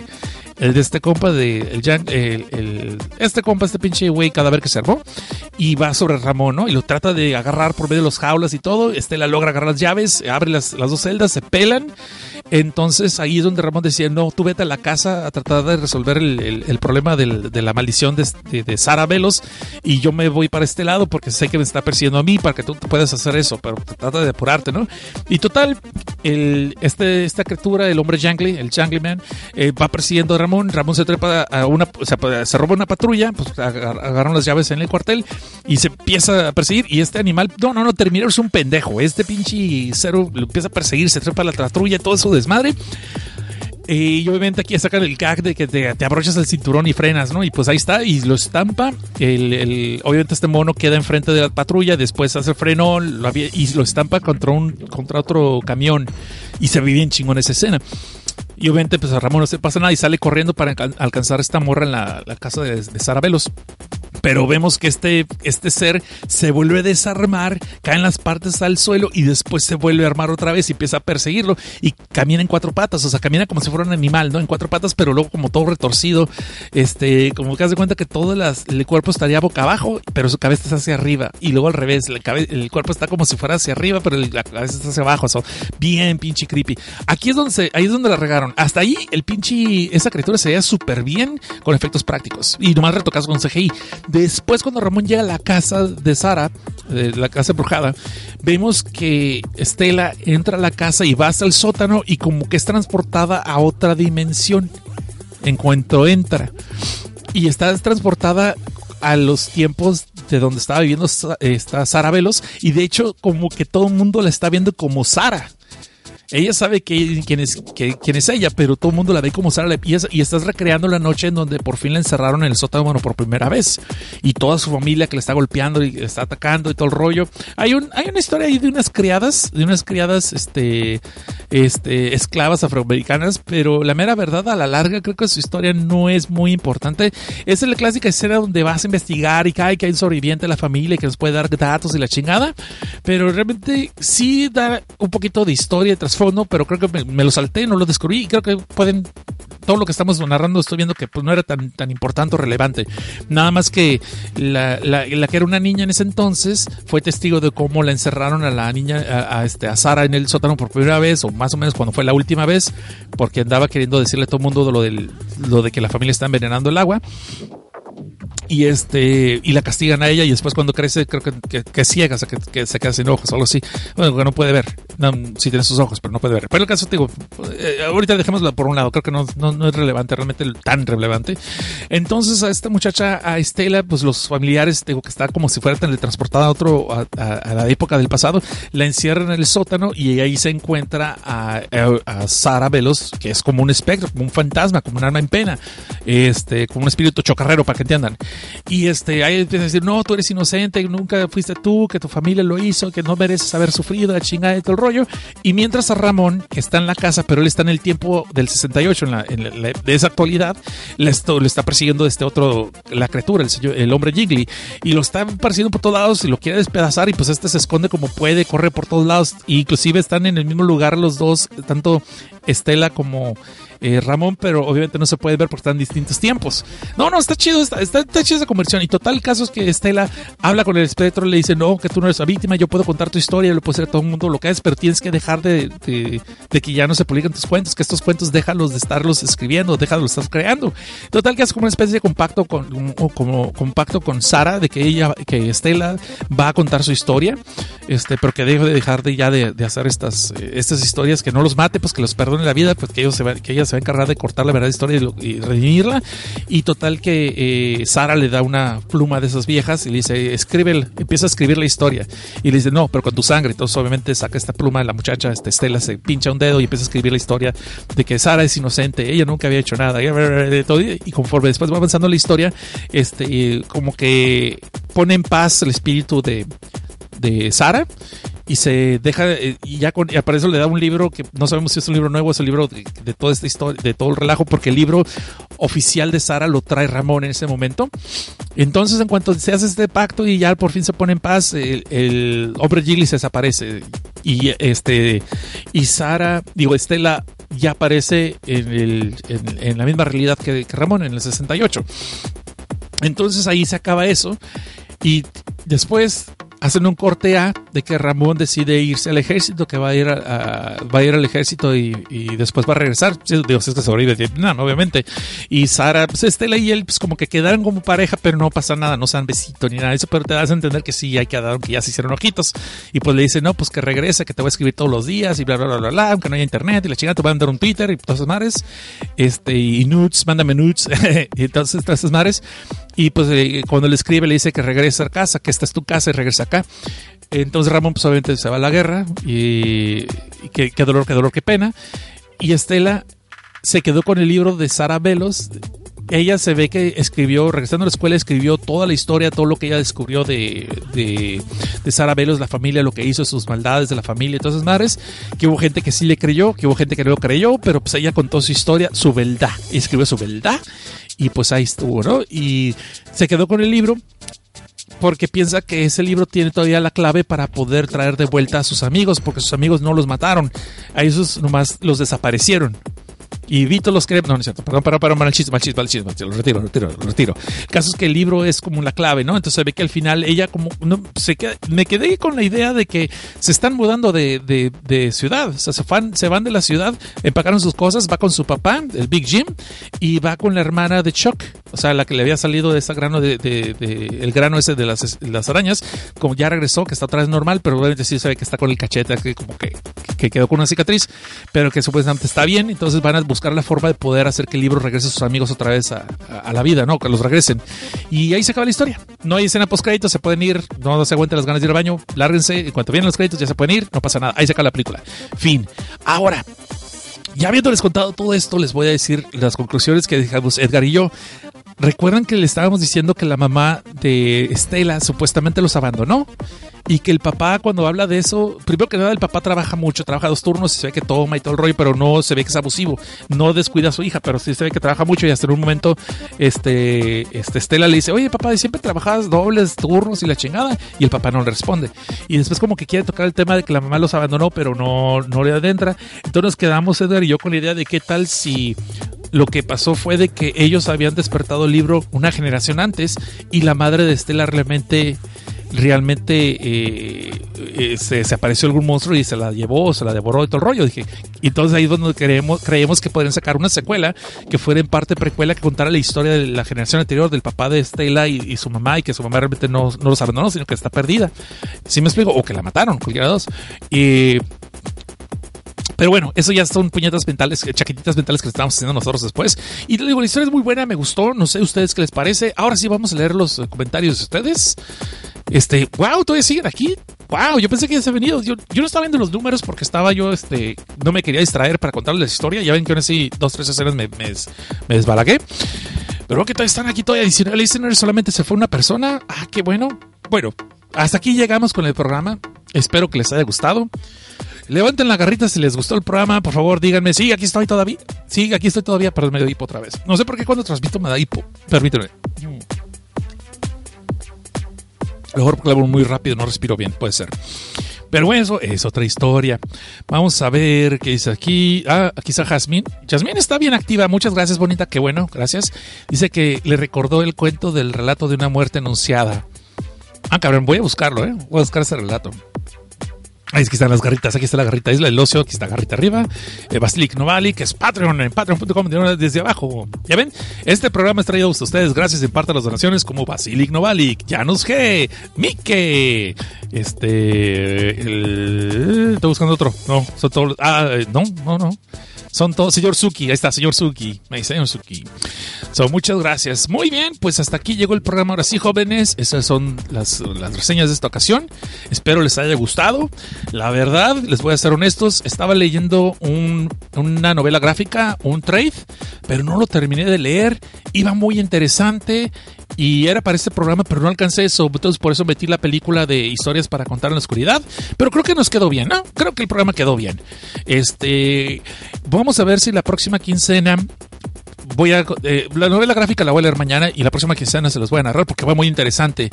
No les voy a decir el nombre porque no quiero spoilear todavía, pero lo que tal vez pase es que en dos semanas me invitó el buen Edgar, me invitó a ver el Dice, acá están de peda ni cómo dormir. Pues bueno, pues póngase usted también a celebrar allá, viejo. Yo estoy sobrio. Yo sé lo feo que es, pero mañana, más bien en unas cuantas horas voy a entrar a trabajar. Sobre eso estoy. Dice Carlos Enrique Estrada Reyes, que es la primera vez que te escucho en vivo. Pues, pues felicidades y muchas gracias y espero que gran programa. Gracias, gracias, gracias, gracias. Y, bienvenido, bienvenido. Entonces déjenme decirles, la próxima semana no tocaría programa pero voy a ver con la gente de ADNet Network si nadie transmite, entonces vamos a hacer un programa el sábado que sigue. Porque el siguiente sábado no voy a poder transmitir. Me invitaron a ver a este comediante Christopher Tires. Y pues obviamente soy muy fan de él y quiero ver su nuevo show. Entonces vamos a ir para allá y no voy a regresar a tiempo para hacer el programa de y de Sangre. So, en vez de hacerlos esperar dos semanas, va a ser la siguiente semana un, un programa de filme Tinta y Sangre en vivo, totalmente en vivo. Eh, nomás tengo que hablar con alguien, tengo que hablar con alguien de ADN Euro para ver si nadie transmite estas horas o ver si lo podemos arreglar. Tal vez, si en caso que alguien transmita, tal vez me tengo que esperar un poquito más y empezar un poquito más tarde. Eh, peor de los casos, si no se hace, pues entonces grabo un programa y lo de alguna forma voy a hacer que lo transmitan a este horario o lo subo al internet para que ustedes lo puedan este, disfrutar, ¿no? Para no fallarles otra vez. Quiero regresar a estar eh, haciendo constante los programas. So voy a ver cómo encuentro la manera de tanto desde abajo como Fluid de Sangre ya no descuidarlos porque créanlo o no, créanlo o no, ustedes este, estando aquí y con su feedback, el cual les pido por favor que dejen feedback, este, hacen que esto valga la pena para mí eh, y compartir con ustedes todo lo que estoy leyendo y estoy viendo. Y el feedback de ustedes es una especie de simbiosis muy chingona. Es un antidepresivo. Y se los digo honestamente, es un antidepresivo muy efectivo para mí y mucho más sano que estar tomando alcohol y menos costoso. Pero aún así, este, so, muchas gracias a todos ustedes por estar conmigo ahorita, estarlo escuchando. Y gracias por descargar también. Y por favor, descarguen el programa. Descarguen el programa en Evox, en eh, iTunes, Spotify, en Anchor, en YouTube, donde ustedes les convenga. Y por favor, también recomiéndanos, porque sí me gustaría subir otras descargas. No quiero eh, meter mucho en sermón. Yo sé que en parte fue mi culpa por cuando estudié la certificación, descuidé el programa, no transmití un buen tiempo. Pero sí quisiera volver a recuperar los números que tenía antes de descargas. O sea, ahí les encargo, por favor, que lo hagan, que descarguen el programa y que lo recomienden con las personas que ustedes crean que les pueden gustar o las personas que simplemente les caen gordas, ¿no? Como venganza. Ok, dice Jasmine Roa, que anda muy activa el de hoy. Jasmine Roa dice, muy buen programa. Pues muchas gracias, bonita. Y Basilic Novalik este, dice, sí, sí, pinche core, deja que transmita. Sí, sí, a huevo. Eh, tuve suerte de que ya llevamos eh, dos programas con invitados. Eh, Santiago Fornevero González, al que le mando un saludo y un abrazo. Hicimos el de Yalo y el de Slashers con Chan Myers. Los dos son de este, Colores de la Oscuridad, un podcast que me gustaba mucho. Estoy buscando Cameron. Cameron está muy ocupado, por eso también no han transmitido Colores en la Oscuridad. Voy, ya me dieron sus contactos y Cameron, estoy seguro que lo voy a traer aquí de, al invitado, de invitado Desde Abajo. Y tuvimos a Gilberto Cárdenas de Compuerta 12, que va a ser el próximo, este lunes en dos días o en un día, si los quieren ver, sí, va a ser ese episodio de The Voice, el cual, si les digo, es un desmadre ese programa, por mi culpa. No me reconocí bien, pero estaba muy emocionado, quería hacerlo y pues ahí está, ¿no? Y de todas maneras espero les guste. Y pues entonces, pues ya, ¿qué más les digo, no? Ya, ¿qué más les digo? Y Core, pues me ha invitado a los inmamables un poquito más constante y ya saben el desmadre que se hace, creo que les ha gustado. Muy bien. Muchas gracias es, por escuchar. Vamos a darle el, la despedida y las gracias a Mike, Janos G, Nosferatu, a Jasmine Roa, a Butlerby, La Isla del Ocio, Nera, Neratsuro, ¿no? Según yo sería Neratsuro, pero Neratsuro porque son dos zetas. Pero bueno, discúlpame y corrígeme si estoy mal, mi buen. Neratsuro y luego este, este Kiko, Dodecadro 9, un bonito abrazo a Dodecadro, ay, bonita que siempre nos acompaña cuando puede. Dario Alexis, a Carlos Enrique Estrada Reyes, al señor Suki, Basilic Novalik, pues ya no lo veo, pero Hakuragi también le mando un saludo. Y así, un abrazo acá, un agarrón de algo, a decir. Luego me pega este, su señora. Y también a Jesús Julián Caraifux, que creo es la primera vez que lo veo aquí. So, vamos a ver. Y cinco personas que no se cambiaron eh, o no se pusieron un nick. Y por tanto, damas y caballeros, vamos a decirles. Ya no tengo, ya no tengo aire. Ahí está. Es más noche la familia Satán me va a pegar de gritos al rato por estar diciendo esas cosas a esas horas. Pero bueno, dice aquí. algo, ¿Hay una pregunta? ¿Cuál era? ¿Cuál era la pregunta? Perdón. Basilic Novalik nos pregunta que si habrá posibilidad de hacer un especial de películas de libros de terror. Me encantaría, y de hecho, antes en la primera temporada de Desde Abajo, algún día explicaré por qué eran temporadas, porque pues yo lo hacía. Eh, las primeras temporadas, sí, leía un libro y luego hacíamos la comparativa con, con, se llama 30 contra celuloide. En la primera temporada hacíamos eso, y era leer el libro, compararlo con la película. Eh, obviamente leer un libro es un poquito complicado semana tras semana, ¿no? Leer un libro semanal y luego leer, ver películas y luego hacer una reseña, estaba cabrón, todo lo hacía como más especial una vez al mes. Solo tal vez me gustaría retomar esa costumbre y hacer eso. Ah, lo que sí voy a hacer es de que leí el libro de, de, Pet Cemetery después de ver la película de este remake que salió y no les he hecho la comparativa y me quedé con las ganas o les debo esa, tengo que hacerlo porque puta madre, pues me eh, eché el libro en dos días, eh, bueno, en audiolibro, para ser justos, pero eché en dos días con tal de hacer la comparativa y al final lo grabé y eso me cala mucho.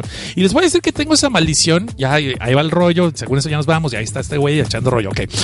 Tengo esa maldición de que si hago un binge watch, si me veo de maratón una serie de Netflix cuando sale, no la, no la, no la acabo reseñando, ¿eh? Yo creo que es la excepción. Es la excepción Diabólico, las temporadas, las temporadas de Diabólico, la 1 y la 2, creo que sí son la, la excepción. Punisher creo que no hice, fíjate, no me acuerdo si Punisher hice reseña o no hice reseña de la serie Punisher completa. Quiero pensar que sí, pero no estoy muy seguro. Pero, por ejemplo, la de Santa Clarita Diet, nunca la reseñé. Y me la aventé en un solo día. La misma noche que salió, ese mismo viernes, me aventé toda la temporada de corrido y nunca la reseñé. Las dos temporadas de. ¿Cómo se llama esta serie? Big Mouth. Las dos temporadas de Big Mouth, nunca la reseñé. Eh, Rick and Morty, aventé las primeras dos temporadas. No, la primera temporada de Jalón, jamás la reseñé. Le hice una reseña en un blog, en el blog desbajo.net, pero nunca la, nunca la reseñé en podcast. Entonces tengo esa mala costumbre de que sale algo en Netflix y lo veo de jalón y luego no la reseño. Creo que la excepción sería ahorita esta de Ken, eh, perdón, Ken Ganachura, será la excepción y lo que es The Boys, pero es de Amazon Prime, pero también sería la excepción de que me la vente toda y sí la reseñé y sí, le hice un especial luego, luego, ¿no? Entonces, déjame ver si puedo nivelarme con muchas series que tengo que Amazon Prime puso muchas series que me gustaban, Cuentos del lado oscuro, puso Monsters, puso este eh, Limits, la versión de los de los 2000 so quiero ver esas series, pero esas series sí tienen 22 episodios por temporada, o sea, está pesado para hacer un especial de eso. Los, los libros, pues me gustaría retomarlo y vamos a ver si puedo hacerlo. Puedo ver si lo puedo hacer. Vamos a ver qué dice la gente, porque ya me puse a hablar yo como, como perico otra vez. Dice Nerazzurro, dice que el core mandilón pues el coronel no tiene quien le escriba, según yo tengo interés. Dice Basilic no vale que eso sí le interesa, lo de hacer este, libros de terror. Pues de los que ya leí hace mucho tiempo, sí podría hablarles, ¿no? De Stephen King sobre todo, que soy un adicto a Stephen King. Deja ver, eh, Yasmin Roa dice, gracias Tito Cos, buenas noches, tío Cos, Tito Costales. Buenas noches, buenas noches. Dice Jesús Julián Craifos, dice, solo, solo estuve en el primer programa, ok. tú vengo de los inmamables en sábado, o ya estaba aquí, ya ni sé. dice Mario GS a 79. Ah, mira, este, este compa no lo había visto antes. Ok, o no, ahorita. Sí, yo que pensé que ya no alcanzaba a la botarga Maximus del terror. Pues sí, pues ya alcanzaste saludo, ya me voy. Dice tú Yo descubrí Bates Motel en Prime. Bates Motel. Eh, Motel ya vi las dos temporadas y no he visto la última, la tercera temporada no la he visto y me gustaba, me gustaba Bates Motel. me gustaría retomarla, ver la segunda temporada otra vez para recordarme en qué habíamos quedado y terminarla. Y también, ¿sabes cuál? C Nation me gustaría retomarla también. también me gustaría retomar la serie de Slasher, que es una serie que ahorita está en Netflix. Ah, me gustaría retomar Scream, aunque Caramón el Blanco, a la que mando un saludo, dice que la de Scream, la tercera temporada, que está la más reciente, es muy buena, pero que las otras dos no le gustaron. Y a mí la primera me gustó mucho, se me hizo muy buena. La que no me gustó fue Scream Queens, no terminé en la temporada, creo que vi tres episodios, dije, chingan a su madre, esta mamá es demasiado pendejo para mí. La Scream Queens, aunque salga Jimmy Lee Curtis, no importa, la serie es muy pendeja, pero pues hay hay, opiniones encontradas. Y la que no aguanto son American Horror Story.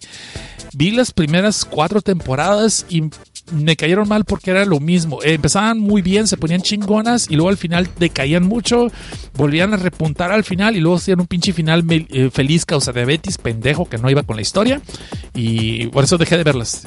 Vi, la última fue la del circo, la, de Freak Show, ya no la terminé de ver porque luego empezaron a cantar, empezaron a hacer musicales y dije, ok, una vez está bien, dos está bien, pero ya musicales todo, cada episodio dije, no, chinguen a su madre, ya no quiero ver nada de eso. Entonces, y, creo que no me he perdido de mucho, según eh, escucho las críticas sobre todo de Vega, de los inmamables, que creo que no, no me pierdo mucho. Dice, dice aquí, Mario dice, ay, chingado. Me disculpar, es que cuando avanzo el mouse, como que se van demasiado. Dice Mario, dice, como los vagos de mi cuadra se acuchillaron, me despertaron, les hicieron mucho daño, adoro los finales felices. Ay, cabrón. Cuando hablo de Base Motel, pues ya dije, Sí, entran desde abajo. Desde abajo, ¿cómo no? Si puede entrar. En Filme Tinta Sangre, pues chance, no pasa nada. Dice, no me gustó la nueva versión de Cementerio de Mascotas. The Voice está muy buena y ando leyendo el cómic. Uy, el cómic. Bueno, dice Mario, que cuídese mucho, don Cosnaruche. Pues sí, hasta aquí le vamos a dejar con paz. Ya vamos a irnos porque ya tengo que guardar esto, hacer los archivos, guardar la consola y me tengo que ir a dormir y tengo que irme a trabajar al ratito, pero fue un placer estar con ustedes y compartir esto y gracias por escuchar. Por favor, otra vez les, recomiendo, pues les pido que recomienden el, podcast y lo descarguen cuando salga.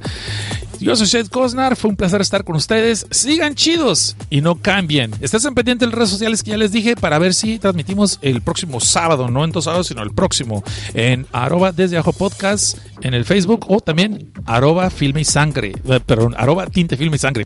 Idiota, no me sé el nombre yo solo. Y o si no, arroba Seth Cosnar en las redes sociales y ahí les voy a decir, les voy a avisar con tiempo, ¿ok? Muchas gracias por escuchar. Sigan chidos y no cambien.